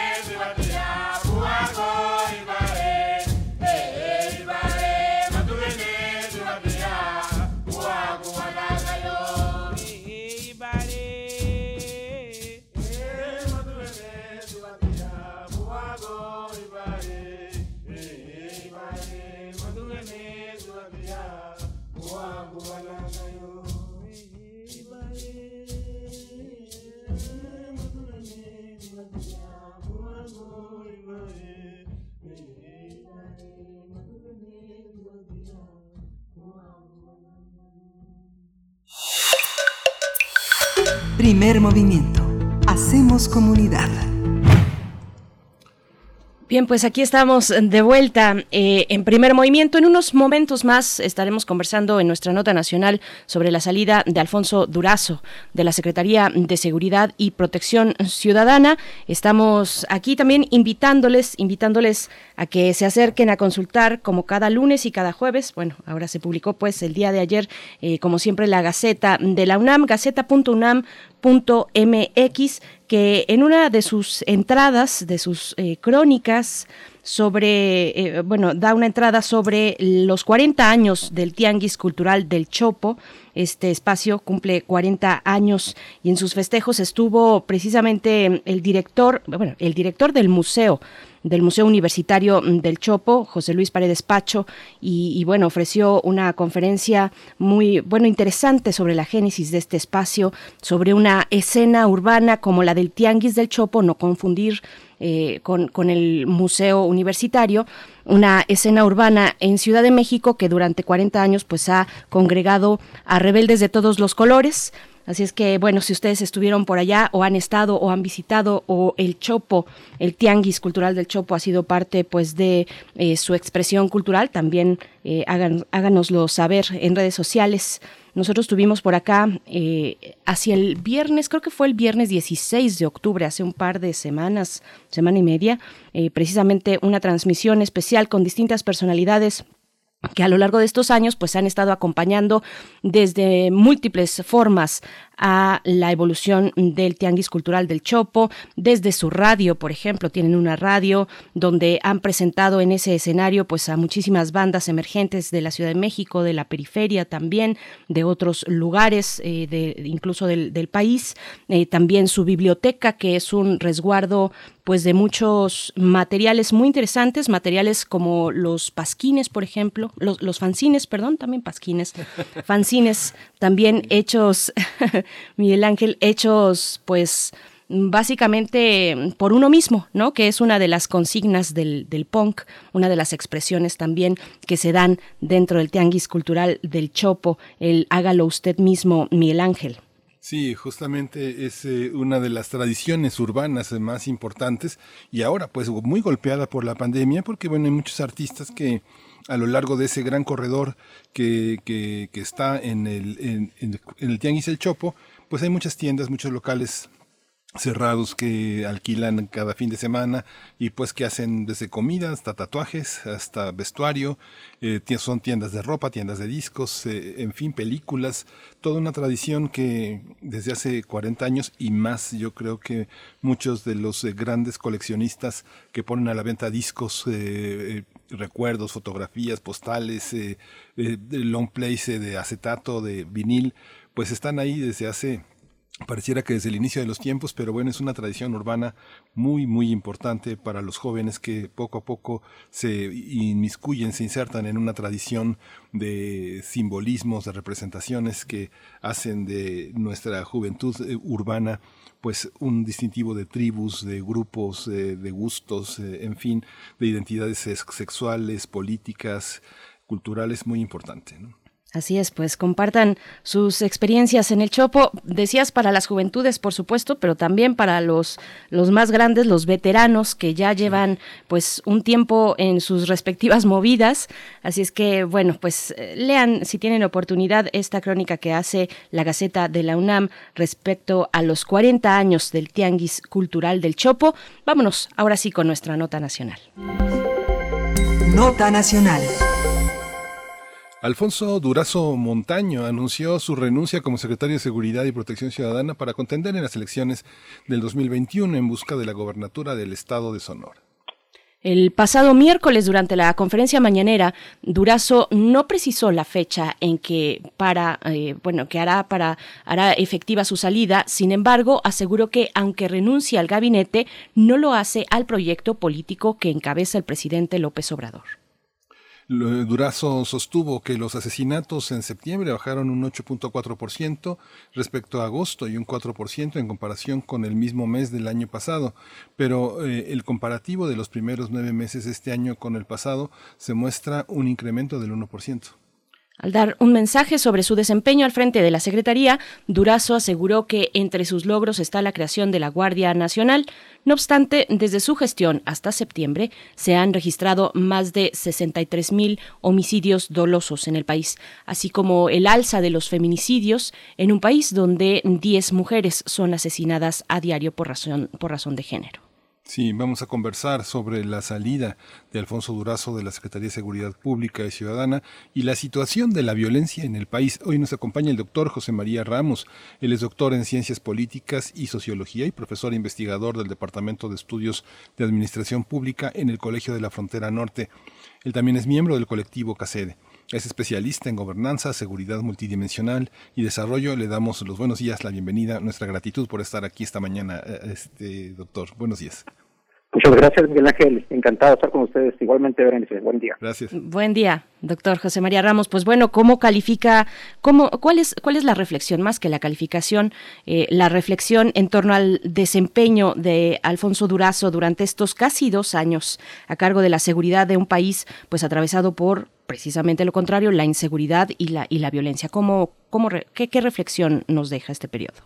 Sí, bueno, a partir de la información que ustedes acaban de proporcionar y si se compara con, con, la, con, con la pasada administración, sin duda alguna hay una serie de retos y desafíos. Uno de los problemas es que en la medida en que se cambió el esquema eh, policial, es decir, tenemos un nuevo cuerpo policial que es la Guardia Nacional, eh, superando o cambiando a la Policía Federal, ese es un tema sin duda alguna eh, preocupante, ¿no? Porque se crean nuevas instituciones y si siguen con el nuevo modelo, con el nuevo enfoque, en el sentido de fortalecer esquemas más de control, más de militarización, vaya, pues ahí hay una serie de, retos por atender, ¿no? Entonces, desde esa perspectiva, hay una serie de desafíos que tiene que llevar a cabo el nuevo, nuevo secretario.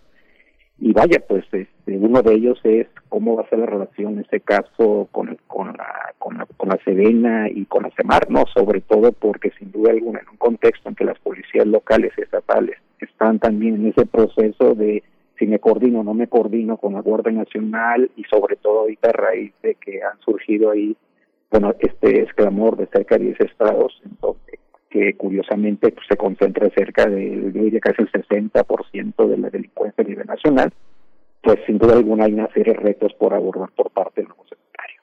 Ujú. Esta situación en Sonora, Sonora es un estado de una enorme complejidad, es enorme, 72 municipios y justamente entre las noticias relacionadas con el tema de la seguridad fue en agosto eh, eh, que un gran, un gran número, no recuerdo si fueron 35, 40 policías municipales en Guaymas, uno de los eh, uno de los municipios más importantes en términos del trasiego, perdió, este, fueron dados de baja porque no pasaron el examen de confianza y bueno, lo que ordena la Ley de Seguridad Pública para el Estado de Sonora es que justamente los eh, policías están protegidos de alguna manera y anunciaron que emprenderían medidas legales ante esta ante estas medidas. ¿Cómo es el tema de la seguridad en Sonora? Que yo sepa, no sé, lo ignoro. ¿Alguien sabe si Alfonso Durazo ha vivido en Sonora? ¿Conoce Sonora? ¿Conoce los municipios? ¿Los ha recorrido? ¿Tiene arraigo entre la población? ¿Hay una, hay una cosa que lo haga propio?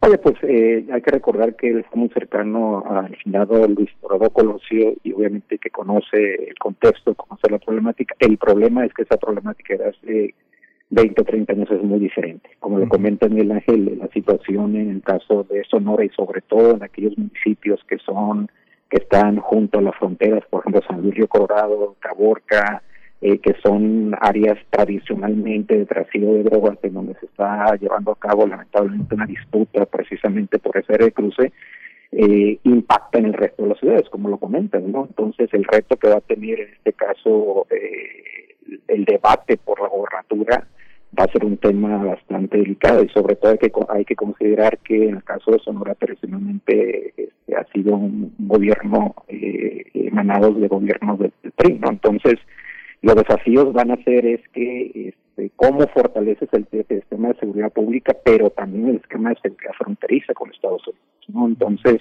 este, en un contexto en que, en que el resto de los estados están ahora con un planteamiento de, de crítica hacia el gobierno federal, eso lleva a la necesidad de dónde quedan los esquemas de coordinación que son fundamentales y que debe de plantear en este caso el nuevo secretario y el resto de las dependencias, ¿no? Sobre todo bajo este argumento, o sea, cerca del 60% de los homicidios dolosos se llevan a cabo en los estados de la frontera norte. Del dato que se acaba de dar de, este año, de enero a septiembre, cerca de 20.000 homicidios, repito, se dan en esa ciudad. Entonces, eh, ¿cómo generas un esquema de coordinación en donde la Guardia Nacional, que está en proceso de fortalecerse, de institucionalizarse que no queda claro, eh, porque hay una polémica, ¿no? Recientemente acaba de se acaba de difundir un circular por parte de Sedena que supuestamente se van a hacer cargo de, de, en este caso la Guardia Nacional cuando por la parte por la parte institucional se supone que dependen dependen depende de la Secretaría de Seguridad Ciudadana entonces ahí hay un vacío, ¿no? un vacío que lamentablemente, pues lo pueden aprovechar, lo están aprovechando los grupos delictivos. Ujú.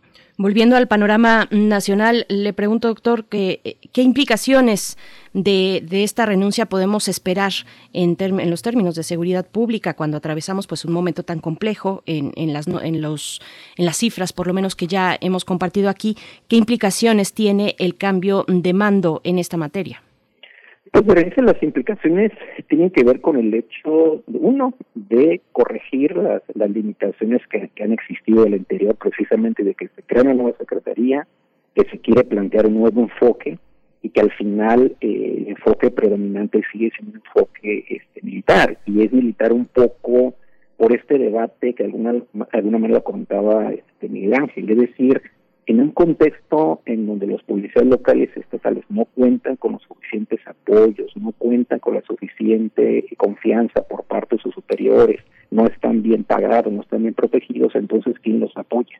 ¿Quién los está valorando? Entonces, desde ese contexto, lo ideal sería que desde hace varios años se fortaleciera el papel, en ese caso, de los policías estatales y locales para fortalecer pues una una policía de nivel como se tiene en otros países latinoamericanos, ¿no? Sin embargo, bueno, pues lamentablemente en la medida que no existen estos apoyos, este, pues es ahí un reto, ¿no? Entonces, ante esos vacíos se fortalece el esquema militar cuando sabemos, pues, que ha sido eh, parte de la crítica que se ha hecho, pues no es el papel de los militares, ni ellos quisieran estar involucrados, ¿no? El caso de Cienfuegos, de General Cienfuegos, pues es un poco, ¿no? Los eh, los, los riesgos de involucrar a los militares ese tipo de tareas. Entonces, una tarea fundamental es cómo fortaleces al interior de la Secretaría un nuevo modelo de gestión o el mismo modelo, pero pues que sea eficaz, eficiente, en donde las personas que, que estén en los cargos pues sean realmente personas muy preparadas. El segundo planteamiento tiene que ver el hecho de cómo, insisto, cómo se fortalecen esos temas de coordinación,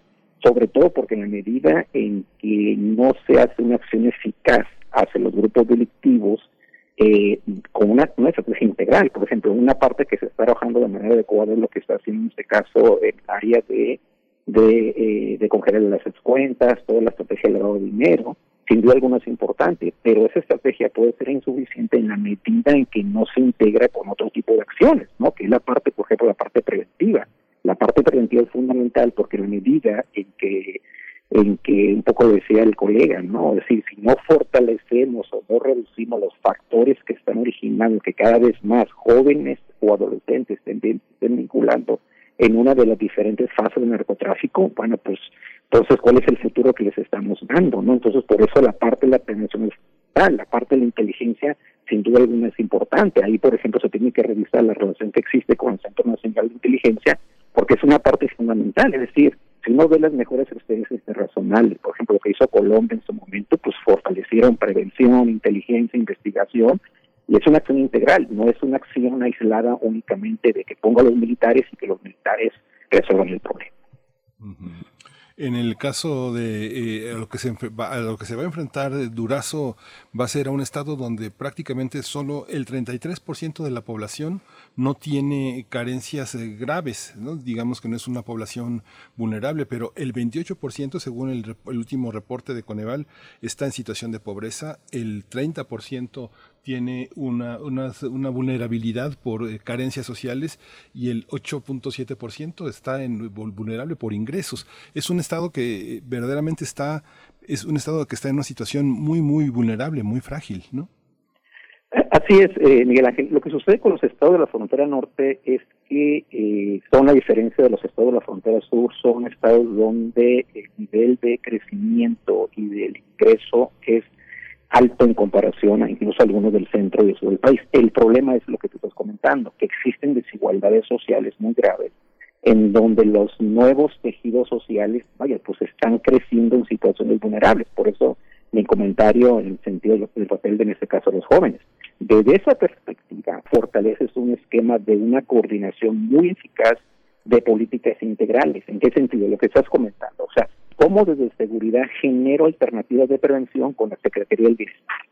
Cómo a través, en este caso, de la propia Secretaría genera alternativas con la Secretaría o en el área o por el CONADE, el área de deportes. Entonces, es el punto de cómo desde el gobierno federal fortalezco estos temas del deporte, de la cultura, de la educación, del arte, para darles nuevas alternativas o nuevos incentivos a los jóvenes y sobre todo pues, jóvenes de, a nivel de, pues, de todo el país. Lo que sucede es que los jóvenes, en el caso de Frontera Norte, en la medida en que ven este, alternativas de que puedo cruzar hacia Estados Unidos y que no pueden detener y, y todo lo que está sucediendo, porque últimamente lo que estamos en el caso de Tijuana, según este colegas como Silvio que ha trabajado bastante el tema, son jóvenes los que están haciendo los pasivos.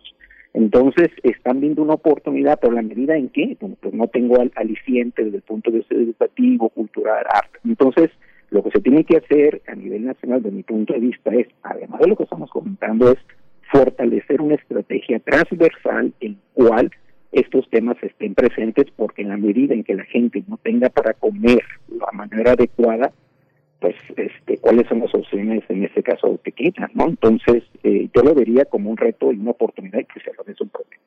Doctor José María Ramos, bueno, las policías no parecen estar en vías de, profesionalizarse. Tenemos, eh, pues ahora a la Guardia Nacional, pero también tenemos un momento difícil. Atravesamos un momento difícil para las Fuerzas Armadas con la detención del exsecretario de Defensa Salvador Cienfuegos. ¿Cómo se suma esta situación ahora con la renuncia de Durazo, lo que pueda venir para la seguridad pública o la seguridad interior también, que, que es este tema, este concepto polémico que desde ya hace un par de años o más, más ya, unos cuatro años se viene manejando en temas de seguridad en nuestro país. ¿Cómo, cómo se suman estas situaciones? Pues, ahí el tema es que eh, en la medida en que eh, existen estas eh, estos procesos de cooperación entre las policías locales y las Conaduría Nacional, lo que están haciendo muchos estados es, pues, o sea, fortalezco lo poco o mucho que yo tenga para dar una respuesta. ¿Por qué? Porque las policías locales y estatales son los que están directamente vinculados con la comunidad y que en la mayor parte de los casos los policías son de ahí. ¿Cuál fue el problema de la, de la Policía Federal de los estados? Es que, pues en la medida en que no se viven identificados con la comunidad, lamentablemente hubo ciertos excesos o hubo ciertos problemas. En cambio, en este caso, por eso es la oportunidad que se tiene. Vamos a fortalecer los esquemas policiales, pero que con criterios de transparencia, rendición de cuenta, porque lamentablemente, pues, hay historias en el pasado de que estos procesos de profesionalización en algunos casos, vaya, pues no generan impacto deseado. ¿no? Entonces, entra la parte de la relación con la Guardia Nacional o con los militares. Y aquí, por ejemplo, hay dos experiencias que en un momento comentamos con ustedes. En su momento, Tijuana y Ciudad Juárez fueron modelos, de mi punto de vista, exitosos, en donde a través de una colaboración militar y la vinculación con civiles, se generaron esquemas muy eficaces de colaboración. La experiencia de hace 10 años en el caso de Tijuana con el general Duarte fue muy, muy eficaz, pero ahí cuál era el tema?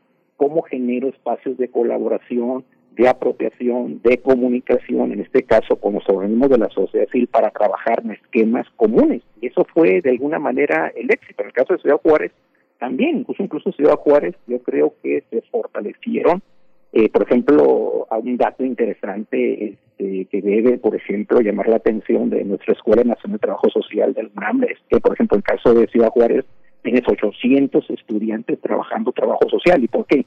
Porque llegaron organismos de la sociedad civil en los años, hace que 10 años, para trabajar proyectos comunitarios. Es decir, eso que nos lleva, y las políticas de prevención a nivel local estatal, cuando son exitosas y se complementan con esos esfuerzos de colaboración, en este caso militares, pues dan de alguna manera éxito. Y si además involucra, por ejemplo, lo que sucede en Ciudad Juárez, los organismos empresariales fondeando, dando recursos, generando incentivos a las buenas prácticas de la sociedad civil, vaya, pues entonces tienes ahí hasta cierto punto el reto, ¿no? Entonces, eh, eh, en resumen, yo creo que eh, los desafíos que tiene, otro desafío de la nueva, en este caso, el nuevo secretario o secretaria debe ser cómo genero espacios de colaboración, en este caso, con la institución, porque una cosa son las instituciones y otra cosa son las personas, ¿no?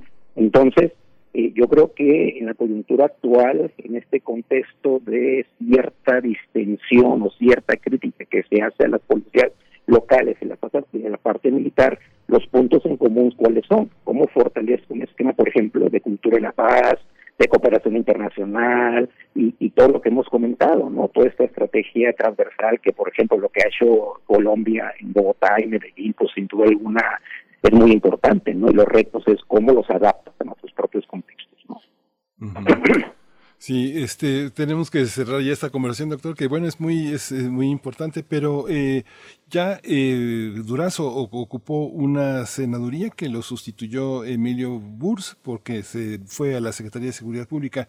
¿Ve, lo ve como un candidato viable eh, este cuestionamiento de tener el privilegio de ser el secretario de Seguridad Federal eh, no tiene obstáculos para ocupar un puesto de elección popular en, en su propio estado? ¿Quién, ¿A quién más ve usted como eh, posible candidato? ¿Cómo es el juego de fuerzas en un estado donde ha gobernado el PRI desde 1929, más que este capítulo de Eduardo Burs y la guardería ABC y el narcotráfico que creció? ¿Cómo ve usted esta, este juego de fuerzas y el papel de Durazo como gobernador?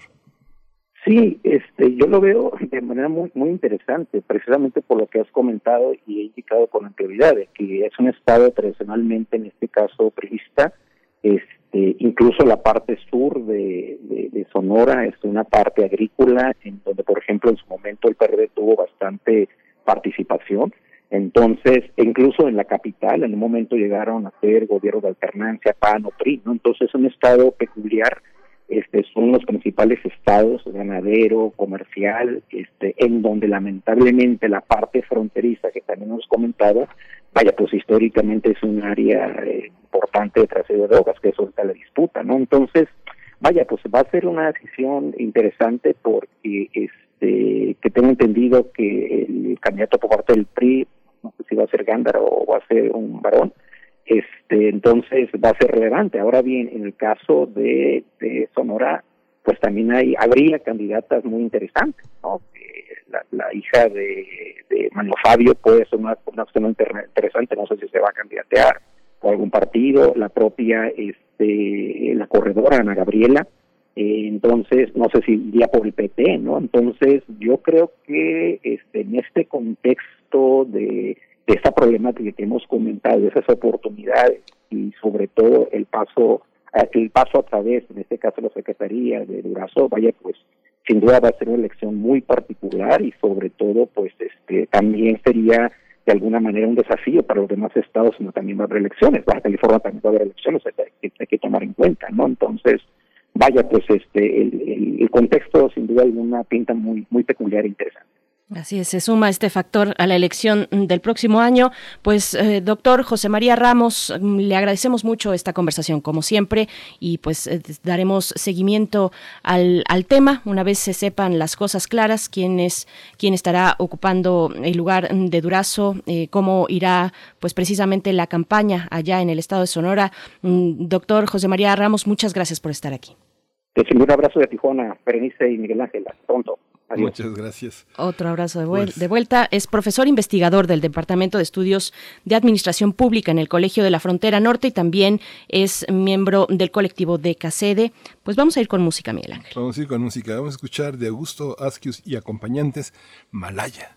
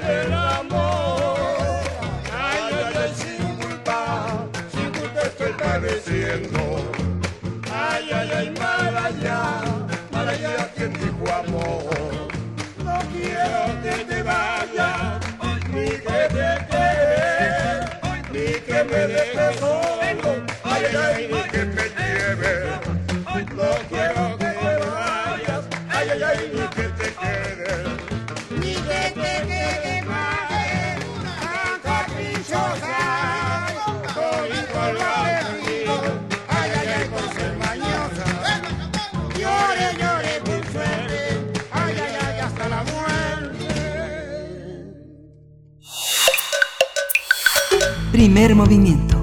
Hacemos comunidad. Nota Internacional. El Papa Francisco expresó su apoyo a uniones civiles entre personas del mismo sexo, lo que enmarca como uno de los respaldos más claros de un líder de la Iglesia Católica ante parejas del mismo sexo y el derecho a conformar una familia.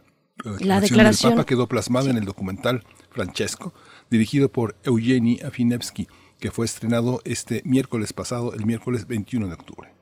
Y bueno, el Papa sostuvo, lo cito, la gente homosexual tiene derecho a estar en una familia, son hijos de Dios y tienen derecho a una familia. Nadie debería ser expulsado o sentirse miserable por ello, así lo dijo el Papa. Y bueno, lo que tenemos que crear es una ley de unión civil, aclaró. De esa manera están cubiertos legalmente. Yo defendí eso, las palabras del Papa Francisco. Además, eh, la película muestra a un papa animando a una pareja de homosexuales a criar a sus hijos llevándolos a una parroquia local.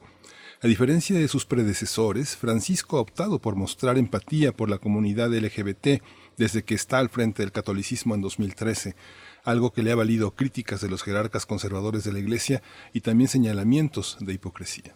Sin embargo, en el libro Sobre el cielo y la tierra, el Papa dijo que equiparar legalmente las relaciones entre personas del mismo sexo con los matrimonios heterosexuales sería una regresión antropológica y hasta ahora no ha abierto ninguna posibilidad de que haya uniones católicas de parejas del mismo sexo. Vamos a conversar sobre este respaldo del líder de la Iglesia Católica al matrimonio civil entre personas del mismo sexo. Hoy está con nosotros la doctora Cecilia Delgado Molina. Ella es doctora en Ciencias Políticas y Sociales por la UNAM. Es investigadora postdoctoral en Sociología de la Religión en la Universidad Autónoma de Barcelona y sus investigaciones se han enfocado en conservadurismos católicos en México y Argentina y la relación entre ciencia y religión. Su libro Hábitus e intersecciones entre campo religioso y política frente a la violencia en Morelos ha sido recientemente publicado por el CRIM UNAM. Bienvenida, doctora. Muchas gracias por estar esta mañana con nosotros, Cecilia Delgado Molina. Gracias. Hola, muchas gracias y muchas gracias por la invitación y para acá, para mí, buenas tardes para todos. Muy buenas tardes, eh, doctora. Mm, Gracias por eh, tomar esta comunicación, doctora Cecilia Delgado, Delgado Molina. Pues bueno, ¿quién es? ¿Quién es el Papa Francisco y sobre todo qué lugar ocupa eh, hoy en día en la Iglesia Católica, pues de cara al siglo que vivimos, al siglo XXI, con tantas eh, pues consignas políticas de vindicación o reivindicación de grupos de una gran diversidad, en este caso la diversidad sexual? Bueno, estamos frente al primer Papa latinoamericano que, digamos, marca también un, tipo de postura general de esta elección en el cuando cuando ocurrió después de venir de un papa como Ratzinger que era un teólogo mucho más preocupado por pensar en, la pureza de la teología y en que no se diluyera la doctrina católica lo que tenemos ahora es un papa más bien pastoralista que está mucho más preocupado por la idea de la atención a los fieles y que también se caracteriza por, digamos, no dejar contento a nadie. Para los conservadores es un papa demasiado progresista que tiene posiciones que son eh, escandalosas, que han sido abiertamente ventiladas en debates, eh, por ejemplo, como cuando se hizo el, el sínodo sobre la familia, eh, es la primera vez en la historia de la Iglesia Católica donde el resto de los obispos y de los cardenales han incluso publicado libros, etcétera, para debatirle la posición al Papa y acusarlo de eh, tener poco rigor doctrinal y teológico. Sin embargo, él está mucho más preocupado en ese sentido por la atención y ahí se explica un poco el tono de este tipo de declaraciones que han sido las más mediatizadas, aunque no es lo único que aparece alrededor de este documental de Francesco, porque los temas relacionados a moral sexual y cuerpo son siempre de mucho mayor interés porque en una gran medida son el núcleo duro de la Iglesia Católica, digamos. Este tema que ha sido tradicionalmente una de las, una de las eh, consignas eh, la- las monjas, la- el desarrollo de la posibilidad de las mujeres de tener un mejor lugar en la iglesia, de la asistencia social a grupos muy vulnerables con políticas eh, de, población, el uso de anticonceptivos, eh, el tema de la defensa del aborto por unas cuestiones humanitarias frente a la violencia, la violación. ¿Cómo es cómo está esa tradición al interior de la propia iglesia y cómo es mirada desde otras tradiciones eh, eclesiásticas también, no necesariamente la católica, sino evangélicos, eh, protestantes? En términos generales, eh, digamos, siempre la, la gran diversidad que existe, por supuesto que hay eh, distintas iglesias que están, por ejemplo, enfocadas a la diversidad sexual o eh, dentro de algunas tradiciones religiosas hay grupos más progresistas y al no tener organizaciones tan verticales eh, pueden crecer, digamos, como iglesias alternativas a, a grupos específicos. Sin embargo, dentro del catolicismo, por su verticalidad, por el tipo de organización jerárquica que existe, esto es mucho más difícil de ver, aunque no quiere decir que no exista. Es una de las instituciones religiosas más flexibles en ese sentido, contrario a lo que podemos pensar pero hay grupos siempre, tanto conservadores como progresistas, que se mueven en los límites de este gran paraguas. En ese sentido, dentro del cristianismo, digamos, o sea, dentro de todas las, iglesias que podrían agruparse dentro del cristianismo, entre ellas la católica, los temas de cuerpo y de moral sexual son siempre una cosa central de disputa eh, sobre las formas en que se regula tanto las relaciones con los otros como lo que particularmente en el cuerpo de las mujeres eh, podemos decidir sobre él o no. Creo que ahí no, no podríamos hablar que en términos de grandes instituciones tengamos eh, progresismos importantes, pero al interior de las instituciones siempre hay grupos que están dando, digamos, las batallas, el empuje para ir abriendo estos espacios. Y mm, doctora, bueno, hablan hablan de el derecho al aborto, por ejemplo, que tiene y tenemos grupos como católicas por el derecho a decidir. Cómo responde o cómo qué, qué se espera, mm, cómo se espera que la Iglesia responda a sus fieles, en qué momento digamos atraviesa o qué momento atraviesa la Iglesia Católica en este momento frente frente a su feligresía para poder dar respuesta, acompañamiento a problemáticas pues que están ahí, que son reales y que además para muchos de los casos eh, eh, los, los grupos diversos pues piensan que es que es que es un derecho eh, y, hay una reivindicación ahí importante también. Además, la, la Iglesia Católica está en, en una buena medida en, en una crisis de fieles. eh, hay cada vez más movimientos y, y las las estadísticas, digamos, las tanto las encuestas, pocos países ya preguntan en sus censos, México es uno de ellos, pero pocos países ya preguntan en sus censos la afiliación religiosa. Sin embargo, las encuestas a nivel mundial nos muestran que hay un claro descenso del catolicismo en el mundo. También los debates, por ejemplo, sobre los derechos están cada vez más a la orden del día y la Iglesia institucionalmente y particularmente el papado tiene que buscar dar respuesta a esta coyuntura. Eh, en ese sentido también me parece que las recientes declaraciones se inscriben en pensar que digamos el gran banco de los fieles católicos estaría en el sur global, que son los países donde la- las batallas y, eh, los procesos de legislación para el reconocimiento de los derechos tanto al interior de la diversidad sexual como de otros grupos eh, están precisamente en su apogeo o muy por el contrario están entre los países donde todavía son profundamente penalizados incluso en algunos con la pena de muerte. Entonces digamos, en esta coyuntura, eh, me parece que las declaraciones que, que ahora han salido en el documental, hay, hay que ponerlas también en, justa medida, de decir sí son distintas a lo que han dicho sus antecesores, o sea, antes eh, eh, con Juan Pablo II y con Benedicto hubo posiciones oficiales de rechazo a las uniones civiles, eh, sin embargo, tampoco abren una vía que implique ningún tipo de cambio estructural, tampoco abren una vía que esté traduciéndose en, una en un documento oficial, como podría ser eh, el catecismo de la Iglesia Católica o como podría ser una encíclica, etcétera, y que simplemente eh, van poniendo un debate que tiene implicaciones importantes a nivel cultural y eso, digamos, no hay que perderlo tampoco de vista. Y, y justamente por eso terminan siendo declaraciones que no dejan contento un poco a nadie, ni a los conservadores porque abren demasiado la puerta, ni a los grupos más progresistas porque no se traducen en transformaciones eh, estructurales o objetivas.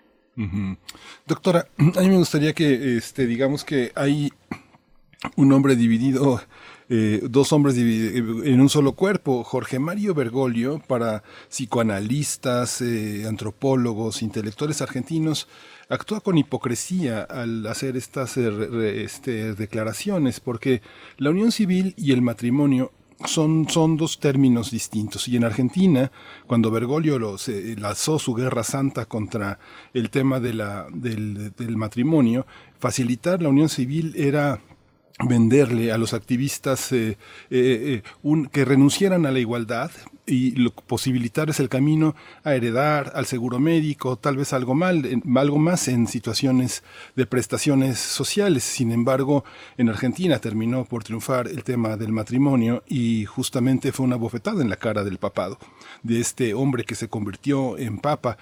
¿Usted podría explicarnos cuál es la diferencia en- entre la unión civil y el matrimonio? ¿Por qué el matrimonio es una regresión antropológica y la unión civil, pues ahí sí, pues les damos chance con reservas, como decía el documento que elaboró en ese momento para el Senado y que exhibió una senadora que terminó por declararse como miembro del Opus Dei, una de las cabezas del Opus Dei en Argentina, y que puso eh, en evidencia esta, esta cuestión hipócrita de un, de un hombre que encabezaba la iglesia argentina, eh, que está en contra del aborto, que es homofóbica y que es este misógina, ¿no? No, me, me parece que, digamos, ahí está el corazón del debate. O sea, la declaración que, que, que sale ahora está inscrito justamente en el debate sobre el reconocimiento al matrimonio. Yo diría que en el 2010 que se hace este debate en Argentina, eh, a pesar de que a nivel global podamos ver a Bergoglio como un regresor, en, en la propia iglesia argentina era, digamos, el más progresista. Yo recuerdo cuando estaba estudiando a los grupos conservadores católicos, la iglesia progre de Buenos Aires, me decían, era esta liderada por Bergoglio y la verdadera iglesia estaba liderada por el arzobispo de La Plata, que era entonces Héctor Aguer, se oponía fuertemente a cualquier tipo de reconocimiento o, posición de tolerancia respecto a la homosexualidad y con quien de hecho ya Francisco, digamos, Bergoglio como papa mantuvo una permanente tensión en su pontificado hasta que Aguer se retiró en el 2018. Y el discurso de apoyar el reconocimiento de las uniones civiles es una salida para no tener una posición intolerante absoluta, como en esta época el debate del 2010 era la de Aguer en Argentina, que responde a un perfil pastoralista como el que tendría Francisco, pero que no reconoce la igualdad de las uniones entre un hombre y una mujer, con el de dos personas del mismo sexo. Digamos, el debate ahí está en qué es el matrimonio. Y, y este es un debate, por eso él dice ah, eh, que se trataría de un eh, retroceso antropológico, porque lo que hay que ver es que para la Iglesia Católica el matrimonio se trata de un sacramento indisoluble. Por lo eh, un sacramento, digamos, en la teología católica está en la idea de que es un signo visible del amor de Dios. Esta sería como la la definición eh, interna de lo que quiere decir un sacramento. Entonces, hay ahí toda un, una un no reconocer que una unión entre dos personas del mismo sexo podría ser un signo visible del amor de Dios. Eso solo puede ser aquel que tiene capacidad procreadora, que sería el matrimonio entre un hombre y una mujer. Entonces, el decir lo que reconoce, lo que debería hacerse es reconocer la unión civil, es poner eh, la idea de que tienen derechos jurídicos y también está en el debate, digamos, de lo que es la separación entre la Iglesia y el Estado. Nosotros en México tenemos muy esta distinción clara porque el matrimonio religioso no tiene efectos civiles, Pero hay muchos países en el mundo, por ejemplo España, donde el matrimonio religioso tiene estos efectos civiles. Y, y ahí está una parte del debate de entonces que no se reconozca a las uniones entre personas del mismo sexo en igualdad de circunstancias. Es en realidad tratarlos, tratarlas como personas de segunda. Eh, por supuesto que yo, yo no coincido con la idea de decir que esto es hipócrita, porque en realidad si uno revisa el historial de Bergoglio ha sido exactamente el mismo. Lo que pasa es que, eh, digamos, hay una expectativa de que tenga mayor apertura al respecto y, y, y ahí la Iglesia es la posición más progresista que ha logrado, es esta, de reconocer unión civil. Es decir, bueno, en, para el Estado tienen que tener derechos, pero el matrimonio sigue siendo, digamos, un territorio eclesial y, y que tiene que ser eh, como validado por la institución eclesiástica, entonces ahí el Estado no tendría que reconocer a los de eh, a, a las uniones del mismo sexo en igualdad de circunstancias. Estamos pues llanamente hablando de la cercanía o de la distancia que pueda tener la Iglesia Católica frente a grupos específicos de cara al siglo XXI. Y yo pienso muy a ras de suelo, por ejemplo, vemos en Centroamérica un avance importante de grupos pentecostales que, por ejemplo, acompañan a personas migrantes, algo que era una vocación mm, durante décadas de un tipo muy específico de la Iglesia Católica en Centroamérica. Entonces pregunto, doctora, ya hacia el cierre de esta conversación, pues, eh, ¿qué arraigo tienen ahora estos grupos pentecostales y cómo está la Iglesia Católica en ese terreno también? Bueno, la, la- las iglesias evangélicas han ido creciendo, particularmente en Centroamérica. El fenómeno de su crecimiento es muy importante. Tenemos ya países donde representan una mayoría en términos religiosos por encima de la Iglesia Católica y han cambiado el panorama con la diversificación religiosa. Eh, muchas de estas iglesias han crecido de la mano de acompañar procesos sociales importantes que por supuesto, digamos, eh, estaban en estos arraigos que, que además están marcados por personajes muy importantes eh, en la región por parte de la Iglesia Católica, pero que también eh, ahí tenemos que ver que históricamente hubo toda una política de desmantelamiento de esta iglesia más asociada a lo que conocemos como la teología de la liberación, que estuvo muy liderada por el pontificado de Juan Pablo II, y que hizo que, que las iglesias locales eh, perdieran, digamos, esta capacidad de presencia y de compromiso social, sobre todo a lo largo del tiempo, porque en el envejecimiento de los sacerdotes que estaban comprometidos con la muerte de muchos de ellos, la renovación de estos cuadros ya no se dio con este mismo tipo de formación.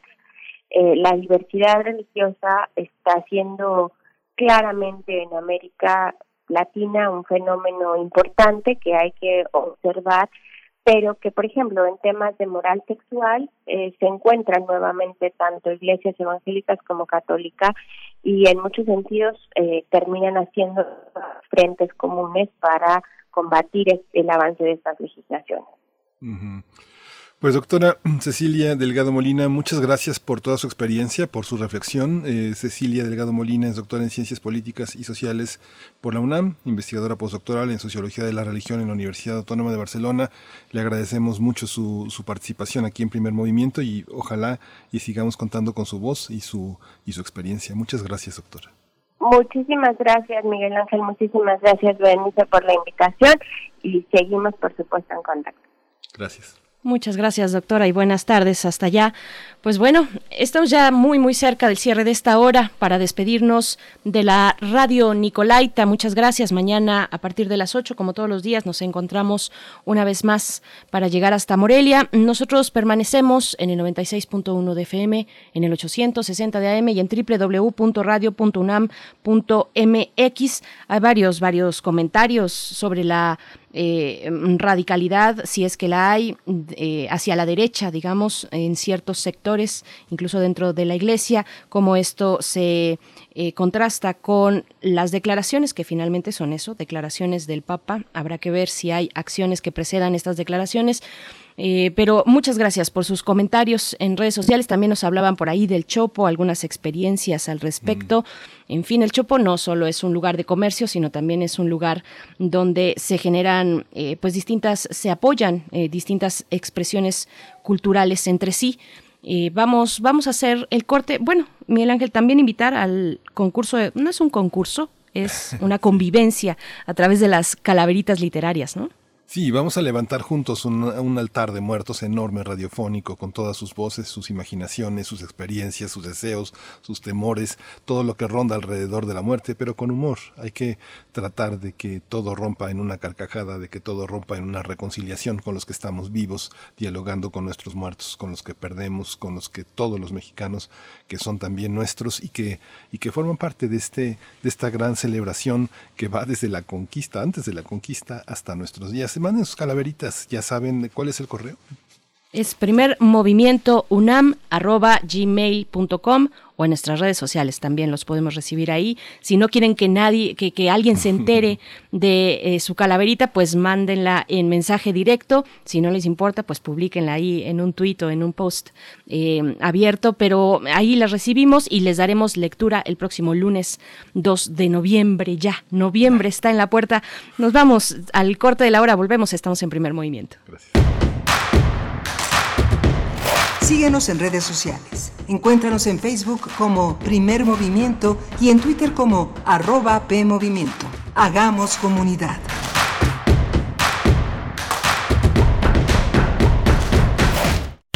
El distanciamiento social y el aislamiento son medidas necesarias para los tiempos que vivimos.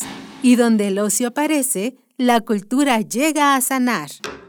Cultura UNAM pone a tu disposición el programa Cultura UNAM en Casa, una programación variada de actividades a distancia, a las cuales puedes acceder por distintos medios digitales, artes visuales, música, danza, teatro, cine, literatura, cursos, talleres y más.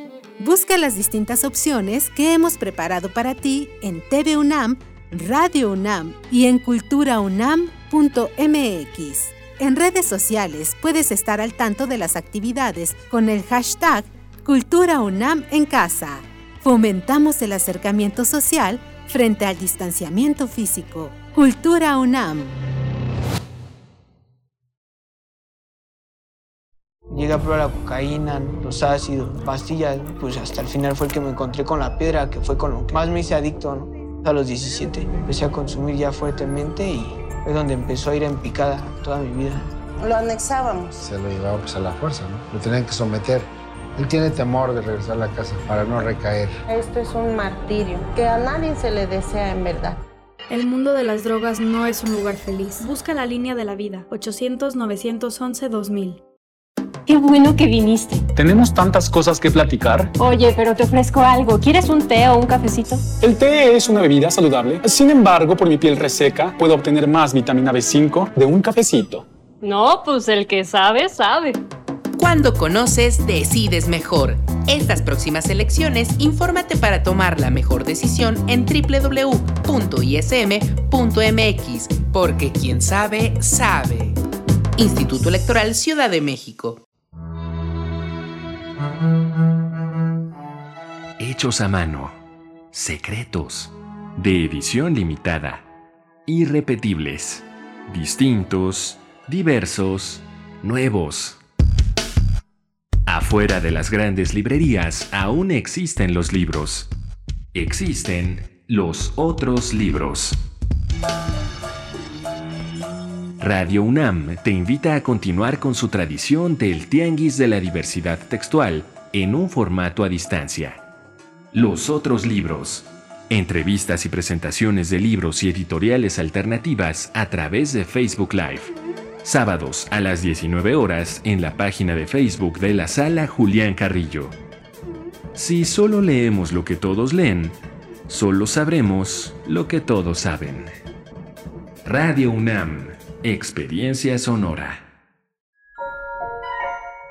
En un vecindario de hermosas casas de color pastel, jardines verdes, con alguna florecilla creciendo caprichosa sobre la verja, acontecen también cosas extrañas que solo quien está adentro puede ver. ¿Escuchaste ese ruido? El terror ha entrado a tu casa. Desde la Radio Nacional de España, te traemos cuatro obras de radioteatro que no te dejarán dormir. Drácula, Extraños en un tren, Psicosis y El Exorcista. Escúchalas todos los sábados de noviembre a las 20 horas por Radio UNAM. Enciende la radio, cierra los ojos y viaja al terror. Radio UNAM. Experiencia sonora.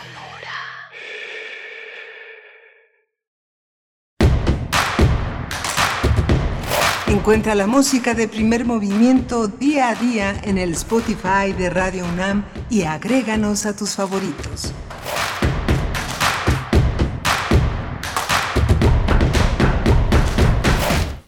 Hola, buenos días. Hoy es martes 27 de octubre, son las 9 de la mañana con 5 minutos y estamos en primer movimiento. Bienvenidas, bienvenidos a esta a este fin de octubre. Ya prácticamente esta semana le diremos adiós a este mes eh, eh, este mes enorme lleno de lunas y de y de muchas cosas prometedoras que se están cumpliendo como primer movimiento, por ejemplo, Radio UNAM. Frida Saldívar está en la dirección de orquesta, en la producción ejecutiva con Socorro Montes en el control de la cabina y Berenice Camacho en el otro lado del micrófono. Aquí seguimos, querido Miguel Ángel Quemán. Bienvenidos a nuestra tercera hora. Son las nueve con cinco minutos de la mañana. Vamos a tener en nuestra mesa del día un análisis sobre la política energética de México. Bueno, anuncios importantes en esta, eh, pues esta comparecencia que tuvo la secretaria de Energía, Rocío Nale, en el Senado de la República, donde se pues abrieron posibilidades muy importantes, interesantes. Vamos a conversar sobre estos temas con el doctor Luca Ferrari en unos momentos más. Él es doctor en Ciencias de la Tierra, eh, es investigador titular C del Centro de Geociencias de la UNAM en el campus Juriquilla, con él, eh, junto con otros especialistas, pero de la mano particularmente del doctor Luca Ferrari, pues hemos dado seguimiento a estas cuestiones de primer orden y de primera importancia para nuestro país, la política energética de México. Y pues bueno, también antes de irnos a la poesía, algunos comentarios que nos dan en redes sociales, porque les, invitaba, les invitábamos a ver la reseña que hace la Gaceta de la UNAM sobre los 40 años del Tianguis Cultural del Chopo. Perro Tuitero nos dice, la primera víctima de los intentos de gentrificación de la zona del Tianguis del Chopo fue La Fuente, oasis chelero y botanero del personal. Bueno, también por aquí nos decían, eh, bueno, es que es tan amplia la diversidad de personajes que se han congregado en el Chopo durante años y que han formado, que han hecho, de alguna u otra manera, han generado propuestas interesantes, ya lo decíamos, desde la radio del Chopo, o desde la biblioteca mm, o distintas eh, cuestiones. Hay incluso eh, mujeres que también no se quedan de lado, no se quedaron viendo a sus, a sus novios subirse al escenario y, y romper guitarras punqueras, sino que también ellas se aventuraron y, y, lo hicieron, reivindicaron pues a las mujeres en el punk. Bueno, mucho ha pasado en estos 40 años del Chopo, nos dice Gea. No tiene mucho que murió un personaje que vendía sedes de cine de arte. Juan Eladio era de los que empezaron en la calle del Museo Tianguis del Chopo. Pues muchas gracias por sus comentarios. Y bueno, Miguel Ángel, no sé si tengas algo más seguramente antes de irnos a la poesía. No, no, está muy bien. Hoy empieza Saberes Feministas sobre violencias, uh -huh. justicias y memorias en tiempos de guerra. Va a ser una, un encuentro muy importante porque eh, participan personas de distintos orbes, de distintas posibilidades de reflexión, tanto académicas como activistas, como artistas, escritores, periodistas. Va a ser muy importante, todavía hay posibilidad de escribir, de, inscribirse para poder participar con preguntas, pero también de seguirlo como público, este, como un público que no tiene un compromiso de estar una asistencia como un coloquio y lo puede seguir en, en Facebook, en la, en la página del CIEG, CIEG así C I E G y puede darse cuenta de que hoy va a durar hasta las 2 de la tarde, pero termina el próximo viernes. Verdaderamente eh, importante este encuentro, muy actual, así que no deje de inscribirse o no deje de visitarlo. Empieza en un rato después del primer movimiento a las 10:40. Así es, bueno, nos vamos a encontrar por ahí también. Algunos del equipo ya se han registrado para estar presentes. Nada más, eh, por último, la invitación a que si quieren escuchar pues el homenaje que hicimos, la celebración que hicimos aquí en Radio UNAM por la noche del viernes 16 de octubre, tuvimos una charla, bueno, varias charlas con distintos personajes del Chopo del Tianguis Cultural del Chopo. Estuvo muy interesante, de verdad, ver estas eh, pues propuestas de cara ya a, la actualidad eh, con lo que viene, mm, con lo que ha pasado en estos 40 años, pero también con lo que viene de frente. Si tienen oportunidad, acérquense al podcast de Radio UNAM para poder escuchar esta conversación que tuvimos. Estuvimos el perro muchacho y yo eh, en una charla con distintos personajes, pues una charla interesante. Así es que eh, radiopodcast.unam.mx es donde nos pueden encontrar. Nos vamos ahora sí con la poesía necesaria. Primer movimiento. Hacemos comunidad. Es hora de poesía necesaria. Bien, pues ya nos vamos adentrando en fechas que muchos disfrutamos por supuesto, ahora con la pandemia de COVID-19, pues toman un matiz distinto, pero me refiero al Día de Muertos, pero también me refiero a Halloween, dos festividades muy distintas que nada tienen que ver entre sí, pero que con todo y todo, pues emociona disfrazarse en estas fechas y acercarse al terror, que es lo que nos da precisamente Halloween, aunque nada sustituye eh, el poner nuestra ofrenda envíen eh, sus, sus, fotografías de sus ofrendas, si es que ya las montaron o si están próximas, pues también aquí en nuestras redes sociales nos dará mucho gusto recibir sus fotografías de la ofrenda en casa. Muchas eh, pues ofrendas públicas abiertas se han clausurado ya por esta misma situación. Pero bueno, lo que vamos a escuchar, lo que vamos a escuchar es el poema titulado Hay un susurro detrás de las paredes, del escritor norteamericano Fritz Leiber que nació en Chicago, en la ciudad de Chicago, en 1920, murió en 1992, eh, y pues él es parte o es integrante de la gran cosecha de cuentistas y novelistas de los géneros de terror y ciencia ficción de los Estados Unidos. Y bueno, después de este poema, en la música, algo también muy ad hoc, de acuerdo a las fechas, Cemetery Polka de Tom Waits.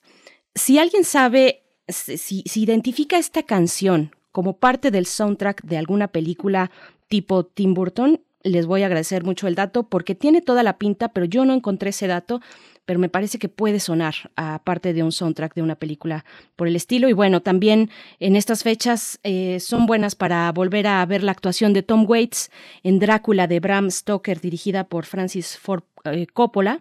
Así es que si tienen la oportunidad, no se pierdan esta actuación de Tom Waits, que ahora, bueno, nos presenta en la música Cemetery Polka. Vamos con la poesía. Hay un susurro detrás de las paredes. Hay un susurro detrás de las paredes. Una cosa sobre el techo proviene de las sombras casi como una sombra, pero una sombra con dientes y garras, una sombra que susurra. Los corazones que abrazan el fuego laten más rápido, se acercan, se acurrucan en su rincón de seguridad, se ponen a la amenaza extraterrena y alzan sus oídos contra la voz, contra la voz de la cosa en el aire delgado y alto, de las criaturas más cercanas y las más extrañas, para inquietud de los habitantes de la casa, con un agudo penetrante su susurro canta la canción cambiante de aquellos que viajan, donde el aire se desvanece en el vacío y su voz desciende de nuevo para hablar de la terrible inseguridad de la tierra que gira y se sumerge, que los habitantes de la casa cierren sus oídos, que crujan los cerrojos y chillen las puertas que se cierran, pero todavía llega un murmullo junto al fuego, contra el humo y el calor que lo empuja, corrompiendo incluso el rugido del fuego, un susurro detrás de las paredes, una cosa sobre el techo.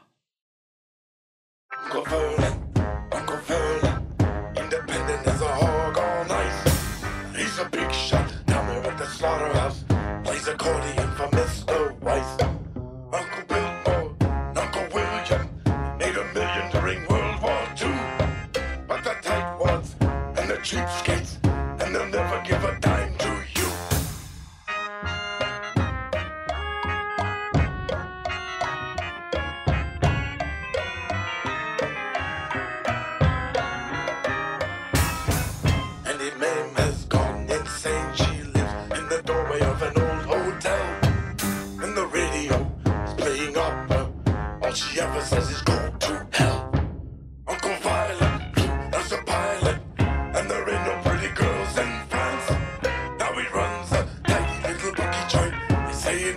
feeling.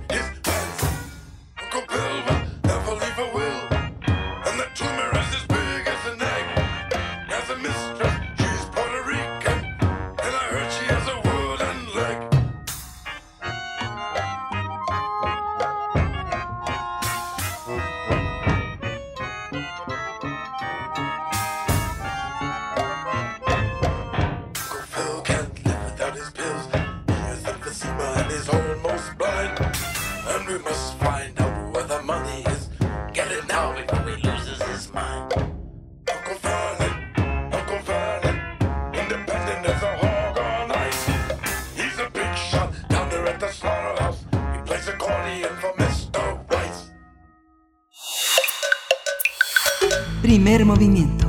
Hacemos comunidad. La mesa del día. El presidente Andrés Manuel López Obrador defendió la política energética que ha impulsado su administración a favor de empresas públicas como Pemex y la Comisión Federal de Electricidad. Durante su conferencia matutina del día de ayer, López Obrador hizo referencia a la misiva de un grupo de congresistas estadounidenses dirigida al presidente Donald Trump, en la que acusan al gobierno mexicano de socavar el espíritu del tratado comercial entre México, Estados Unidos y Canadá. Los legisladores indican que hay informes que muestran que el mandatario mexicano está dando un trato preferencial a Pemex y a la Comisión Federal de Electricidad. Sin embargo, el presidente de México dijo que el gobierno federal tiene que defender el interés público y no empresas particulares. También dijo que estas empresas pueden participar, pero sin abusar, como lo hicieron durante el periodo neoliberal. Sobre el TEMEC, López Obrador dijo que el capítulo de energía está limitado a dos párrafos que se refieren al dominio de México sobre sus recursos naturales, como lo establece la Constitución. Vamos a conversar sobre la política energética de México, las energías limpias, el TEMEC, la soberanía, Pemex, la Comisión Federal de Electricidad. Está con nosotros ya en la línea el doctor Luca Ferrari, él es doctor en Ciencias de la Tierra, él está especializado en Geología Regional de México y la temática energética.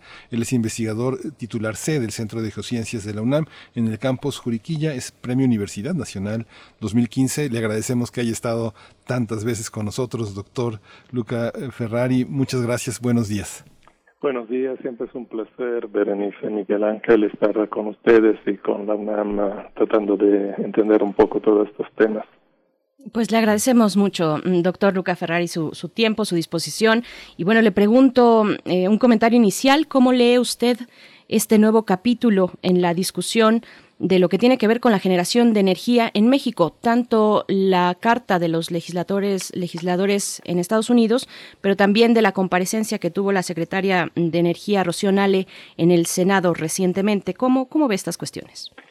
Bueno, eh, cuando vi yo la carta hace unos días, eh, vi que estaba firmada por um, unos 50, 52 uh, este, legisladores de Estados Unidos y los que pude reconocer eran republicano y lo que pensé es que eh, podría más bien ser uh, una forma de presión dentro del debate político de Estados Unidos porque a ver eh, la, las decisiones de política energética de este gobierno no son un secreto y no han salido en los últimos días. Entonces el hecho que se sacara esa carta en ese momento yo lo veía más como un arma dentro de la lucha por el, el poder para las próximas elecciones de Estados Unidos, eh, porque el tema de la energía es un tema a debate en Estados Unidos. Digamos que los uh, republicanos y Trump han sido los defensores de la industria de los hidrocarburos, del carbón, etcétera, eh, mientras que el plan de los demócratas está más orientado a lo que se llama el capitalismo verde, ¿no? A, la, eh, transición energética, pero por grandes eh, empresas, megaproyectos, etcétera.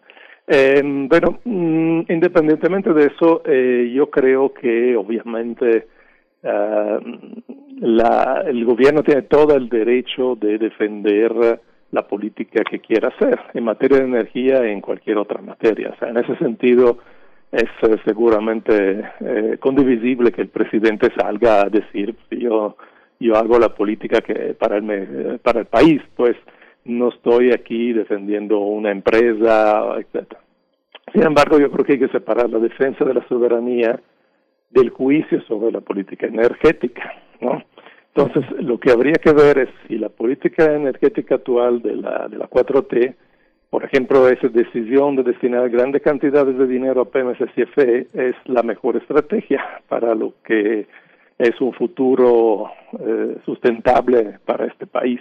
Entonces ahí es donde eh, se podría, digamos, abrir la discusión. O sea, no está discusión la defensa de la soberanía.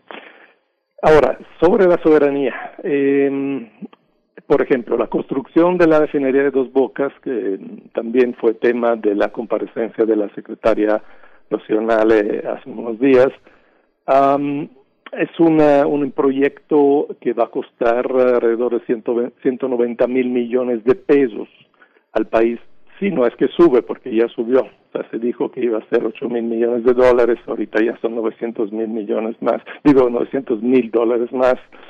Entonces, el, cambio actual es como 190 mil millones de pesos.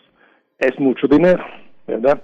Eh, el argumento es que como importamos muchas gasolina, y es cierto, importamos una cantidad espeluznante de gasolina que nos hace muy dependientes de Estados Unidos y es un problema de seguridad nacional. Entonces el argumento es, vamos a refinar aquí eh, la gasolina. Pero yo veo que, como en todo este gobierno, se piensa solamente del lado de la oferta y no de la demanda. El problema que tenemos es que México desde 15 años, 16 años, está bajando la producción petrolera en buena medida por razones geológicas y técnicas. Lo he repetido muchas veces. Lo podemos explicar más en detalle, pero así es. Es obvio que contaron también las políticas, la corrupción, los malos manejos, etcétera, pero finalmente es un problema geológico. Entonces no vamos a poder subir la producción de petróleo mmm, de hecho, no ha podido. Este gobierno, digamos, lo ha, parado la, la, bajada, eh, ha subido un tantito, luego llegó la crisis del COVID y ahorita hemos bajado bastante. Se dice por el acuerdo con la OPEP, que dice que acuerdo, eh, pero pues el acuerdo se supone que era solo mayo y junio, pero seguimos abajo de la producción y seguimos abajo con la producción proyectada para 2019 y para 2020. Entonces, yo, ese es el gran problema. Si la refinería entra en función en 2023 eh, a pleno régimen, digamos, porque habrá que ver, porque nadie ha hecho una refinería con eh, estas características en tan poco tiempo y con ese dinero, pero digamos, pongamos que para 2023 vamos a tener la refinería a pleno régimen, no vamos a tener suficiente petróleo para alimentar todo el parque de vehicular en cuanto a gasolina. Hacemos las cuentas y vemos que eh, se necesitaría 1.9 millones de barriles diarios de producción sin exportar nada, solamente para refinar toda la, gasolina que necesitamos en México. Ahí está el problema, no vamos a alcanzar esta producción. Ahora estamos en 1.7, 1.6, 1.67 pues millones de barriles diarios. Yo apuesto, no apuesto, pero digamos, yo con algunos colegas hemos hecho escenarios y para 2023 vamos a producir menos de 1.5. Entonces, ¿qué vamos a hacer? ¿Vamos a importar petróleo para refinarlo? El problema no está ahí. Yo creo que tendríamos que asumir que estamos en la era del descenso de la producción de petróleo y entonces hubiera sido mejor, creo, usar ese dinero, por ejemplo, para incrementar masivamente el transporte público. Con el dinero de la refinería se podrían construir 68 líneas del Metrobús, como la línea 7 de la Ciudad de México, que es la más cara, la más reciente, que costó 2.800 millones de pesos. Y con la ventaja adicional que eh, de, las ventajas ambientales, pues eh, se reduce grandemente el, uso del coche particular, se disminuye, por ejemplo, la emisión anual de, de CO2, de otros gases de efecto invernadero de manera importante, se reduce un 40% el tiempo invertido en traslado y disminuye la congestión vehicular. Entonces yo creo que la respuesta a la soberanía, o sea, para alcanzar la soberanía, en lugar de tratar eh, con grandes costos de aumentar la producción, deberíamos disminuir la demanda.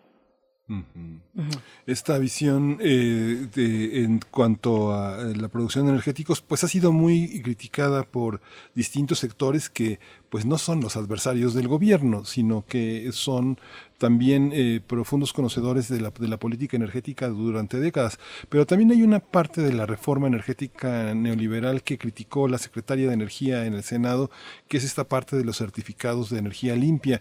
¿Qué significaron los certificados de energía limpia y qué papel juegan ahora frente a la inversión también extranjera, empresas a las que se les ha obligado a contar con esos certificados, como las evaluadoras, como todas estas evaluaciones internacionales que, que el presidente ha descartado por tendenciosas? ¿Cómo lo ve usted esa parte? Bueno, mire, la, reforma energética, sobre todo para el sector eléctrico, eh, es cierto que benefició mm, en, man en, manera desproporcionada a las empresas privadas. En ese sentido, la crítica que hace este gobierno yo creo que es real. Eh, sin embargo, bueno, eh, no se hizo nada fuera de la ley, digamos, o si se hizo ahí se puede hacer demandas, etcétera. Pero eh, todo el andamiaje legal del mercado eléctrico que se estableció durante la reforma eh, es un poco lo que se ha hecho en otros países del mundo, mm, particularmente en Estados Unidos, pero también en algunos otros países.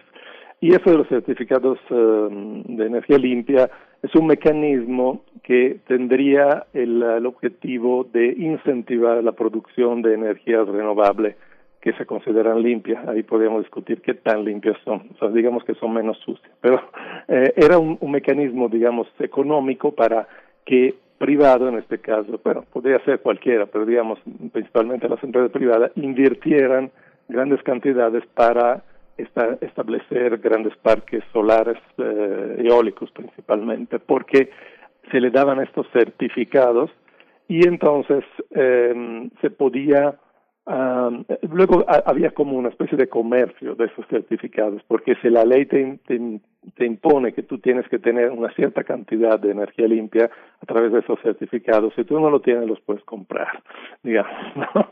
Eh, ahora, el, el, era un mecanismo simplemente para incentivar la transición hacia fuente renovable, que podemos discutir qué tanto viable es, qué tanto cuesta, etcétera, pero para eso servía. Yo creo que el problema ha sido que este gobierno ha tratado de cambiar lo que se ha hecho con la reforma eh, energética, sobre todo en el sector eléctrico, a través, sin cambiar la ley. O sea, a través, por ejemplo, del acuerdo del SENACE de abril, que, que después fue impugnado, etcétera, a través de una serie de acciones eh, hasta cierto punto defendible desde el punto de vista legal que han sido obviamente impugnadas eh, en el ámbito judicial por los eh, afectados. Porque obviamente, digamos, las grandes empresas transnacionales también, como dice el presidente, Iberdrola y, muchas españolas y no solo españolas, etcétera, han hecho su agosto con esto, pero bueno, lo hicieron al, al amparo del marco legal que había dado la reforma. Entonces, a esta altura, el presidente parece que está pensando ahora sí de cambiar, de revertir parte de la reforma energética, porque ha visto que con otros medios no se puede conseguir sus objetivos. O sea, lo que dijo hace dos, tres días, eh, cuando la, la Suprema Corte de la Nación eh, al final dio la suspensión definitiva al acuerdo de, de, de, de la política energética, él dijo que, bueno, si siguen así, vamos a, hacer una reforma energética constitucional. No lo había hecho hasta ahora porque creo que en los planes del gobierno estaba hacerlo después de, la, de, de las elecciones del próximo año. Pero al ver que posiblemente no van a tener mayor poder después de las uh, elecciones de, del año que viene, a lo mejor están pensando hacerlo ahora. Yo creo que va por ahí la cosa. Uh. Y, y, en esta entrada de las energías limpias, esto que nos comenta, mm, doctor, que favorecieron, pues desde el marco legal a empresas extranjeras, a agentes privados, pues, ¿cómo se vio afectada la, la Comisión Federal de Electricidad, que es un poco mm, eh, el tema que estuvo también abordando el presidente López Obrador cuando decía que las energías limpias son un sofisma? Bueno, se, se refería, entiendo, a esta cuestión, cómo, eh, de, qué, de qué salud goza y cuál es el panorama para la CFE? Sí, el problema es que eh, la, la CFE por mucho tiempo eh, no tuvo suficiente presupuesto para invertir en nuevas centrales. Eh, también tampoco hay que, no es que sea un ejemplo de eficiencia y, y libre de corrupción. ¿eh? Pero bueno, el, lo, que, lo que se hizo durante los gobiernos anteriores es eh, incentivar la creación de nueva capacidad de generación eléctrica, porque el consumo eléctrico ha ido creciendo, a través de eh, plantas de privados.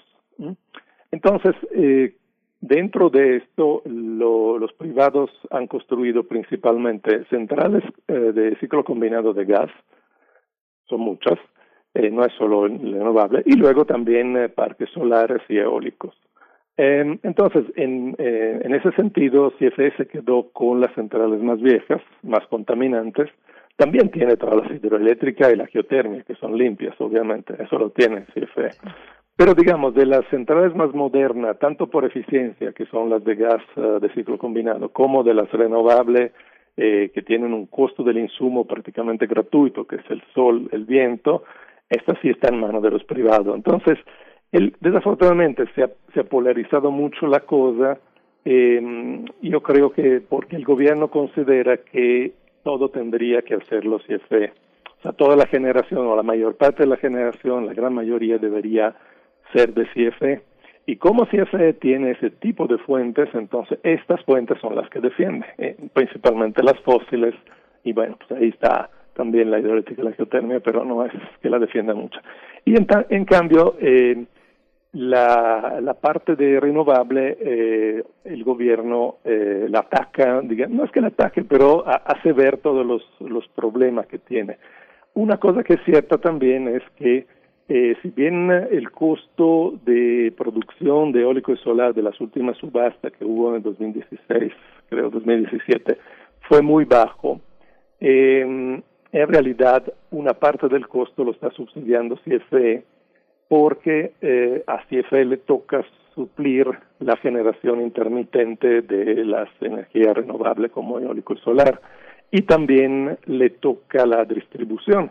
Entonces, si un privado construye una gran central en medio del desierto a cientos de kilómetros de los primeros usuarios, CFE tiene que construir la línea de transmisión. La, la- el transporte de la energía eléctrica producido por los privados eh, tenía una tarifa muy baja que ya ha sido corregida, ya ha sido aumentada. Entonces, esa era un poco la, la cuestión de la competencia desleal, como dice el presidente o la secretaria, que a CFE le tocaba cargar con algunos de los costos de estas generaciones intermitentes. Ajá. Fíjese, doctor, también que, bueno, desde mayo que se generó toda esta, toda esta controversia, que, bueno, la nueva política de CENER que se publicó el 15 de mayo, se había señalado por parte de distintos organismos. Esta, el Consejo Coordinador Empresarial había dicho que impactaría el 14% del PIB, que afectaría inversiones por más de 30 mil millones de dólares. Y luego la, la presidenta también de la Asociación de Funcionarios Estatales de Energía dijo que también esas inversiones eh, generaban incertidumbre entre nuevos eh, inversionistas que desbarataban los ecosistemas que habían logrado hacer de la noche a la mañana. Y ahora converge en esta resistencia de los gobernadores en distintos frentes eh, que empezó con la reforma, empezó con toda esta política energética en julio y que ahora este justamente ayer encabezados por el gobernador Corrales se enfrenta al presidente de la República. ¿Qué papel tienen los estados frente a todas estas políticas que vistas en conjunto tienen un aporte real al Producto Interno Bruto y que han desarrollado sus propios intereses en materia energética, doctor? Pues sí, es parte de la, digamos, de la batalla ahí económico y política. O sea, obviamente eh, los privados y nacionales y extranjeros hacen lo que pueden para defender lo que habían conseguido con la reforma anterior. Este, los estados también, algunos estados también pueden estar beneficiados porque si son empresas que se instalan en su territorio, generan empleo, generan uh, un, una economía local, uh, digamos, incentivan la economía local por la, como con los proveedores, etcétera. Entonces es lógico que defiendan la decisión anterior porque en el momento que todo regresa a CFE, bueno, aquí hay una decisión que depende del Ejecutivo, depende del, centralmente de la Federación y le deja menos poder a los estados. O sea, creo que es parte de todo esto. Es, es una lucha política y, y que tiene intereses económicos. O sea, desafortunadamente va más allá del, del, de la, del debate sobre la transición energética, porque a ver, con todos esos problemas, las renovables son las energías del futuro.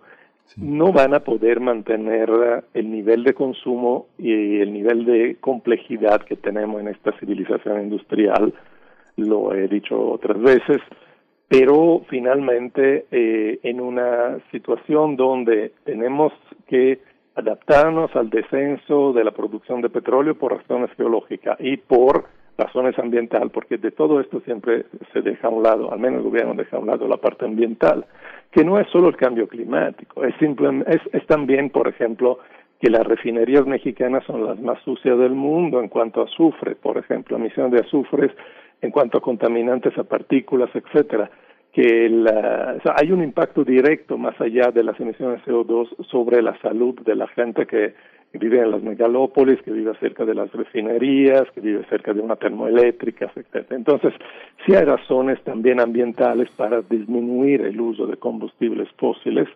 Eh, yo digo que todo esto se tiene que ver dentro de una óptica decrecentista. Tenemos que descomplejizar, simplificar, relocalizar, crear economías locales y en cambio el gobierno se eh, ha amarrado, digamos, al, recurso fósil y también una visión centralista de, la, de, de, la economía dirigida desde el centro, etcétera. Entonces yo creo que ahí está el verdadero debate, no tanto si es privado o público, sino qué futuro queremos para la economía, para cómo vamos a alimentar eh, las necesidades de la sociedad y también con una visión social, porque actualmente hay mucha desigualdad en el consumo energético, ¿no? Estaban hablando, creo que ah, hace una hora, de, de, pobreza, de marginalidad, bueno, se incluye la pobreza energética.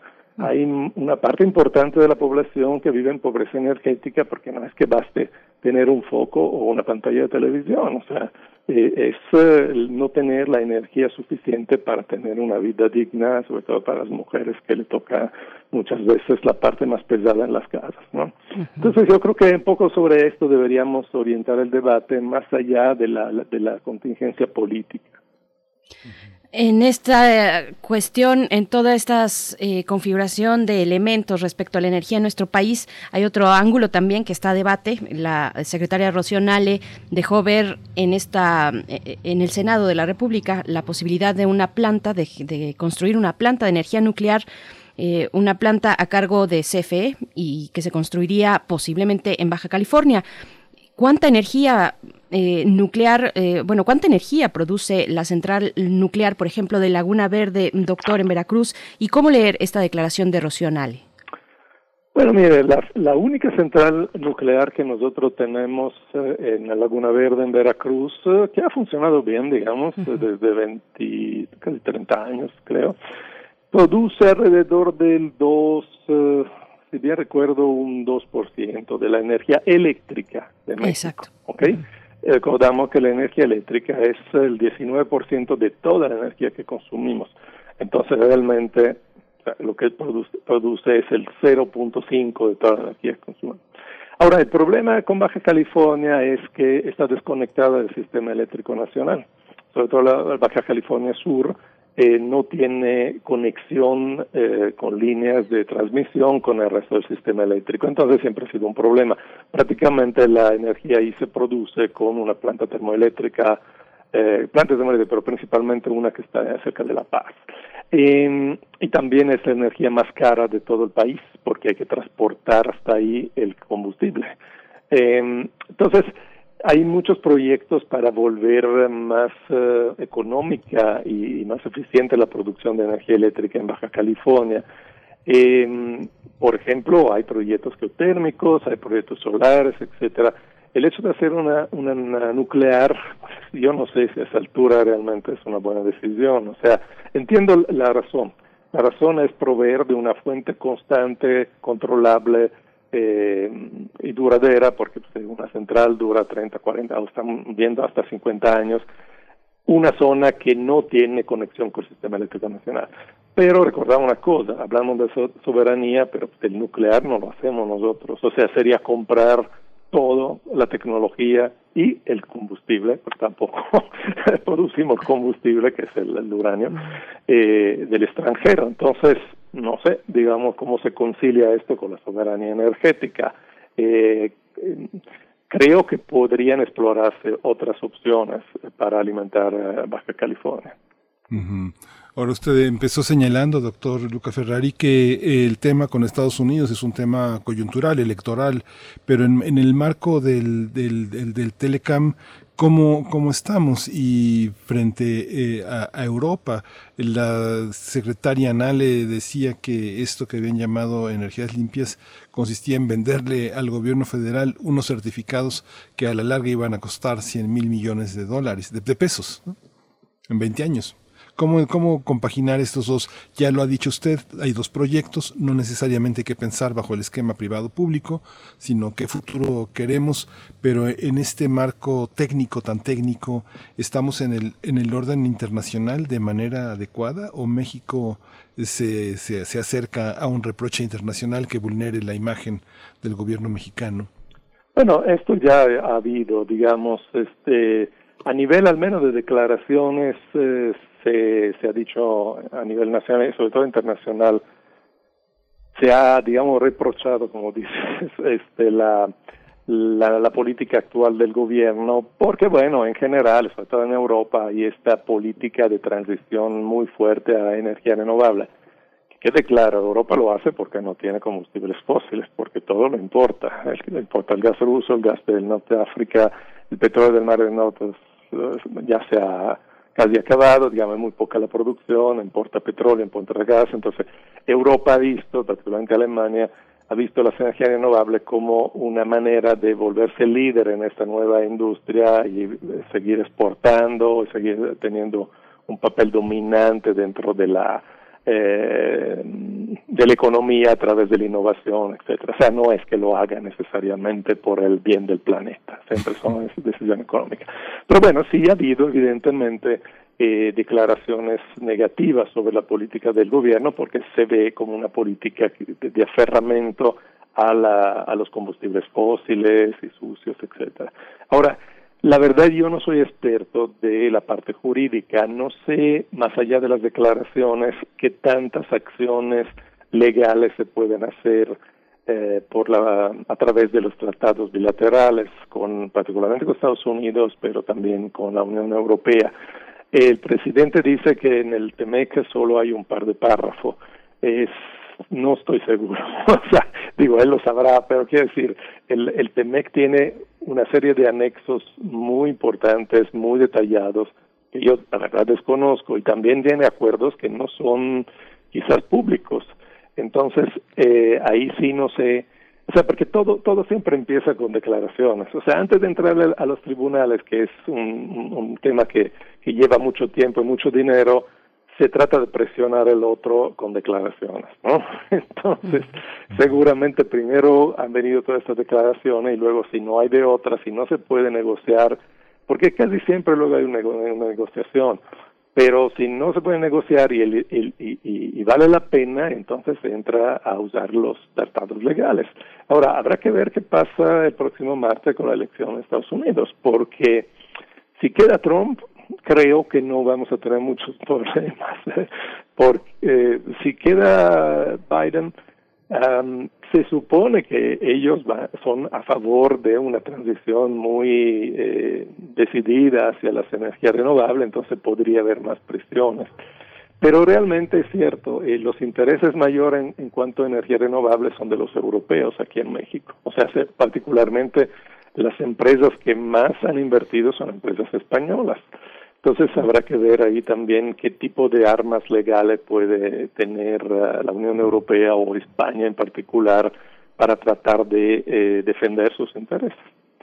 Pues doctor Luca Ferrari, mm, seguramente si nos da la oportunidad tendremos una charla más adelante, como lo, lo hemos hecho, dando seguimiento a estas cuestiones. La, las energías limpias, finalmente, fuera de los ires y venires de las declaraciones políticas, pues está ahí el tema de las energías limpias para México, si es un panorama eh, para nuestro futuro cercano o no, si se ha cancelado al menos por parte del de, el actual gobierno esa posibilidad. Pero le agradecemos mucho eh, esta disposición, doctor Luca Ferrari, y nos encontramos pronto. Sí, muchísimas gracias, Berenice, Miguel Ángel. Siempre un placer cuando quieran, estoy a la orden. Muchas gracias, doctor. Muy amable. Muchas Hasta gracias. Luego. Doctor Luca Ferrari, investigador del Centro de Geociencias de la UNAM, Campus Juriquilla. Vamos, vamos a ir con música. ¿No? Vamos a ir con sí, música. Sí, vamos, a ir con vamos música. A ir con música. Vamos a escuchar de Churupaca y Chango Spasiuk, Duda Morena.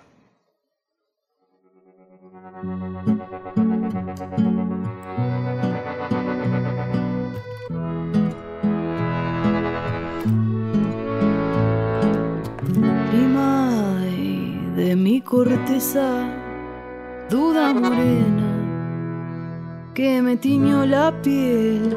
Sí que sabes aparecerte de día o declinarme dormida y echarte a correr. Mira, cantor, mira, corazón, dime pedazo de canción a medias. ¿De dónde llegas? Sabes entrar, abrir y cerrar, viene juntando debajo de tu brazo hoy Tal vez todo será buen recuerdo si llega el olvido primero.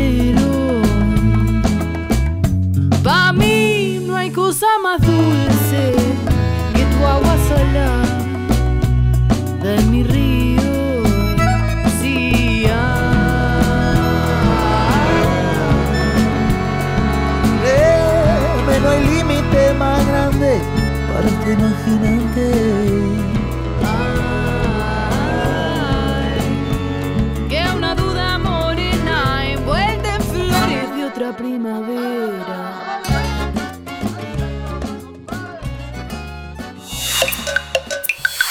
Primer movimiento. Hacemos comunidad. Bien, pues estamos ya de vuelta. Mm, pocos minutos restan del programa, pero queremos hacerles la invitación para que se sumen al conversatorio que se está eh, ya preparando para mm, festejar los 16 años del Festival de Poesía Las Lenguas de América, Carlos Montemayor. Bueno, este festival con tanta tradición y que, y que ha congregado a múltiples plumas eh, en torno también a la universidad donde se ha llevado a cabo. Y vamos a conversar con José Del Val. Él es etnólogo, director del programa Universitario de Estudios de la Diversidad Cultural y la Interculturalidad de la UNAM, el PUIC, así lo conocemos a este programa, y le damos la bienvenida, doctor José Del Val, gracias por estar aquí en primer movimiento. Gracias a ustedes por la invitación, de verdad. Gracias, gracias José. Al contrario, pues coméntenos, por favor, eh, yo creo que la relevancia del Festival de Poesía de las Lenguas de América, Carlos Montemayor, y después lo que se tiene preparado para esta edición. Bueno, el, el asunto es prácticamente que mmm, tendríamos que haberlo realizado este año, uh -huh. pero la pandemia no lo, no lo hace imposible. ¿no? No, no podríamos hacer la reunión eh, tradicional en, en, la sala Nezahualcóyotl, ¿no? Uh -huh. En ese sentido, y la relevancia que tiene el hecho de la presencia colectiva de los jóvenes en, en un recital como este es casi un, una ceremonia no de, comunión no eh, muy importante. Entonces lo que lo haremos el año que viene si están las condiciones dadas pero en este año no queríamos dejar pasar la fecha de, de, de hacer una re, reflexión profunda, ¿no? De 16 años en que el, el, la, la, UNAM ha apoyado el, el desarrollo de, de, las lenguas, eh, que todo empezó por lo mismo, ¿no? En fin, todavía hace, eso hace menos de 20 años, había problemas en pensar si las lenguas indígenas eran lenguas o eran idiomas, o eran dialectos, en, fin, to todavía estábamos en ese tono eh, a nivel de comprensión social de, de, de, falta de claridad al respecto, ¿no? Entonces, es, eh, eh, el origen era precisamente eso, mostrar que todas las lenguas son este, eh, lenguas y que tienen la capacidad de, construir un, universo fundamental en cada una de ellas, ¿no? y probablemente con el paso del tiempo nos damos cuenta que en muchos casos las lenguas indígenas tienen una capacidad de comprensión más profunda de la realidad en la medida que están construidas sobre un territorio determinado y con una idea de la, naturaleza que es la que configura el, la explosión lingüística en este sentido, ¿no? O sea, no es raro, por ejemplo, que, sean los mayas los que inventaron el cero mucho antes que en Occidente, ¿no? Entonces uno dice, ¿y, eso qué tiene que ver con, con, con, la cultura maya? Pues precisamente que la estructura lingüística les permite una forma de comprensión del mundo diferente a la que Occidente hace, que es fragmentaria de todas las cosas, ¿no? En ese sentido, ¿no?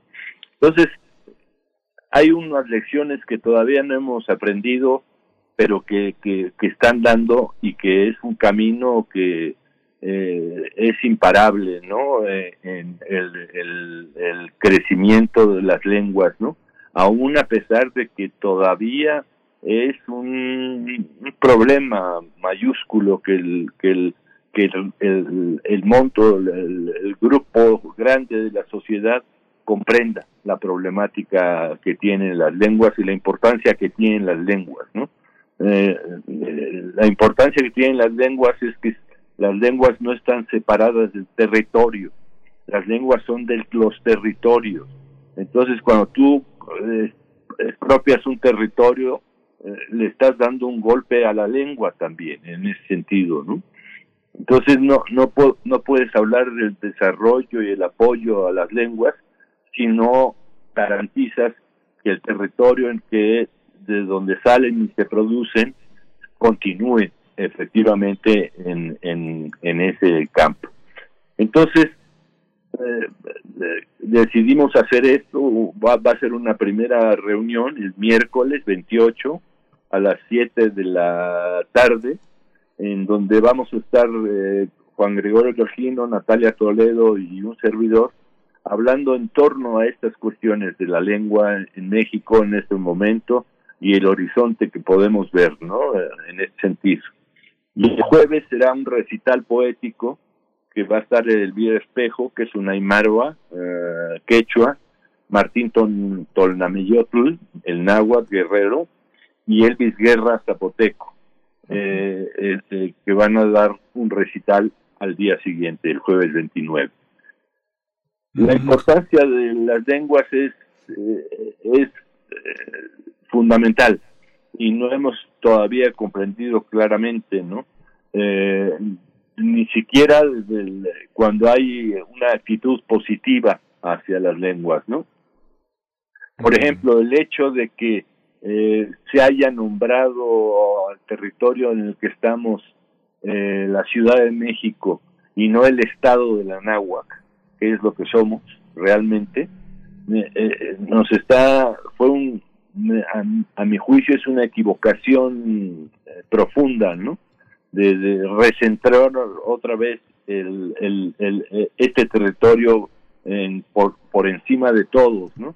En la medida que se, que se denominó a esto Ciudad de México, Estado Ciudad de México, ahora resulta que, ya eh, Morelia no es una Ciudad de México, porque la Ciudad de México ya es esta, ¿no?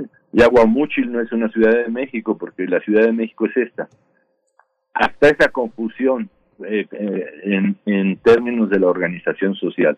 Entonces, el, reto de las lenguas es enorme, pero al mismo tiempo es enorme la, la, la, la, la, la, la capacidad que han tenido los pueblos de mantener sus lenguas, ¿no? y crecer el mantenimiento de sus lenguas y ampliar los espacios. Lo que pasa es que todavía las lenguas no tienen permiso social, están encapsuladas, ¿no? O sea, eh, el uso social de, las lenguas es lo que les va a permitir florecer, evidentemente, en ese sentido.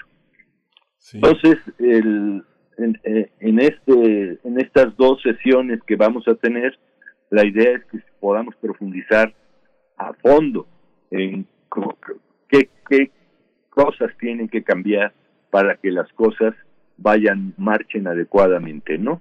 Es patético que los habitantes de la Ciudad de México no tengamos ni la menor idea del náhuatl, ¿no?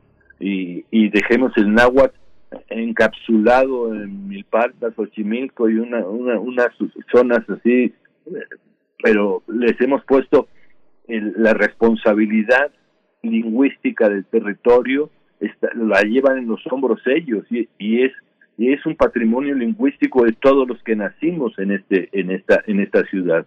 O sea, deberíamos aprender desde la primaria el náhuatl para saber dónde estamos parados, qué, quieren decir las palabras que usamos cotidianamente en ese sentido, ¿no? Entonces es parte de un proceso muy grande, una transformación muy grande que requerimos para ser un país verdaderamente pluricultural y plurilingüe, ¿no? Sí. Tal vez, José, no, no hemos sabido qué hacer eh, con, con ese conocimiento. Sí sabemos qué hacer, sí sabemos qué hacer con el francés sabemos qué hacer con el griego y el latín y sabemos qué hacer con el alemán, digamos que, pero no sabemos qué hacer ni con el zapoteco ni con el náhuatl. Tendríamos que empezar por saber qué hacer con esas lenguas, ¿no? Exactamente, porque además puse el ejemplo maya por esto, porque la capacidad de comprensión que tenían los mayas del universo, ¿no? De, de, de, la construcción, de la arquitectura, de, o sea, de todo, de, todo ese ese enorme capacidad civilizatoria no está referida a las lenguas no a la lengua. Se hizo en maya todo no y, y, y, el, el potencial que tienen las lenguas indígenas para comprensión del mundo es mucho mayor. Por eso es que no hemos sabido trabajar con ellas no yo coincido contigo plenamente Nombrar al, al, al, mundo, pero desde dónde, pues es una de las cuestiones que, que nos convocan. Pues agradecemos mucho esta invitación, el conversatorio a 16 años del Festival de Poesía Las Lenguas de América, Carlos Montemayor. Eh, doctor José del Val decía muy bien al inicio, es un, en pues en este largo recorrido eh, se trataba de una ceremonia de comunión y, creo que los que hemos estado ahí podemos confirmar que precisamente eso es lo que se experimenta en la sala Nezahualcóyotl. Hoy esta posibilidad pues se cancela por las cuestiones de la pandemia, pero se tiene este conversatorio al que invitamos a todos nuestros radioescuchas a sumarse eh, si tienen la oportunidad y pues le agradecemos mucho, doctor José del Val, por, por esta invitación. No, yo a Radio UNAM nuestra radio por por la por difundir estas cuestiones importantes. Así es. Muchas, gracias. Les recordamos Miércoles, gracias, doctor José del Val. El día de mañana, miércoles 28 de octubre, a partir de las 7 de la tarde, eh, en una participación inaugural donde precisamente va a estar el doctor José del Val, Natalia Toledo, Juan Gregorio Regino, eh, y después el jueves, el jueves un eh, festival, digamos, digital de poesía, donde estarán pues Elvis, Elvis Guerra, no se lo pierdan si tienen la oportunidad de leerlo, hay cuestiones, ahí su trabajo está en internet. Martín Tonalmeyotl también y Elvira Espejo. Así es que no se lo pierdan, está hecha la invitación para mañana y pasado mañana. Sí, pues ya está eh, una, una tradición con el nombre de un escritor mexicano que se esforzó por hacer algo con todas estas lenguas, por entender todo este enorme mosaico y que le debemos, eh, que le debemos tanto, 16 años ya. Así que bueno, con esto, con esto nos vamos, nos vamos a ir con música, ¿verdad, Berenice? Creo que nos vamos a ir con algo de música y supongo que es Clap Clap. Sí, nos vamos con esto de Clap Clap. Moving On es la canción. Hasta mañana a las 7 de la mañana. Gracias a todo el equipo de Primer Movimiento y a ustedes. Sigan aquí en la escucha de la radio universitaria. Miguel Ángel, muchas gracias. Gracias. Esto fue Primer Movimiento. El mundo desde la universidad.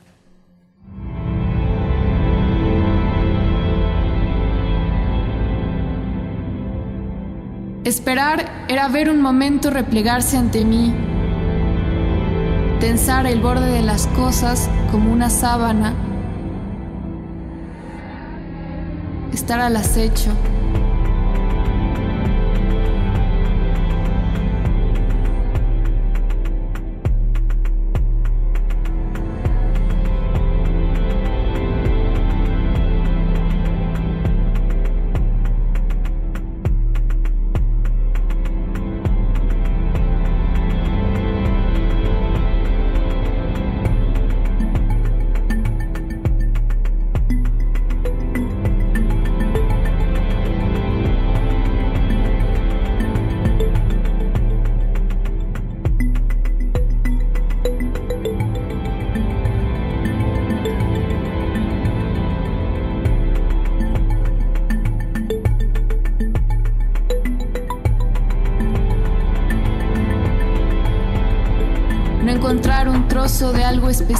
Y distante en la mesa.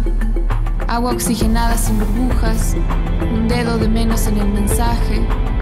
Los mismos libros de escritores muertos recordándome que no tengo un centro específico.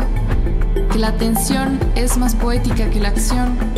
Replegarse frente a la ausencia grada. Estar a la expectativa.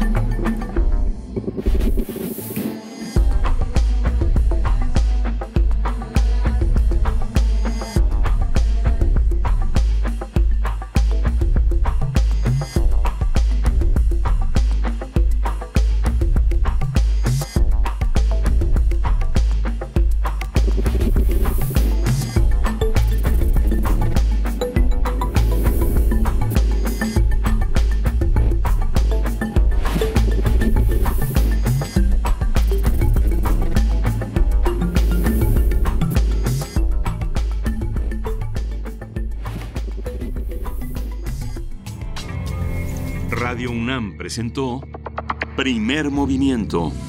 El mundo desde la universidad. Con Berenice Camacho y Miguel Ángel Quemain en la conducción. Frida Saldívar y Uriel Gámez, producción. Antonio Quijano y Patricia Zavala, noticias. Miriam Trejo y Rodrigo Mota, coordinadores de invitados. Tamara Quirós, redes sociales. Arturo González y Socorro Montes, Operación Técnica, y Arlén Cortés, Servicio Social.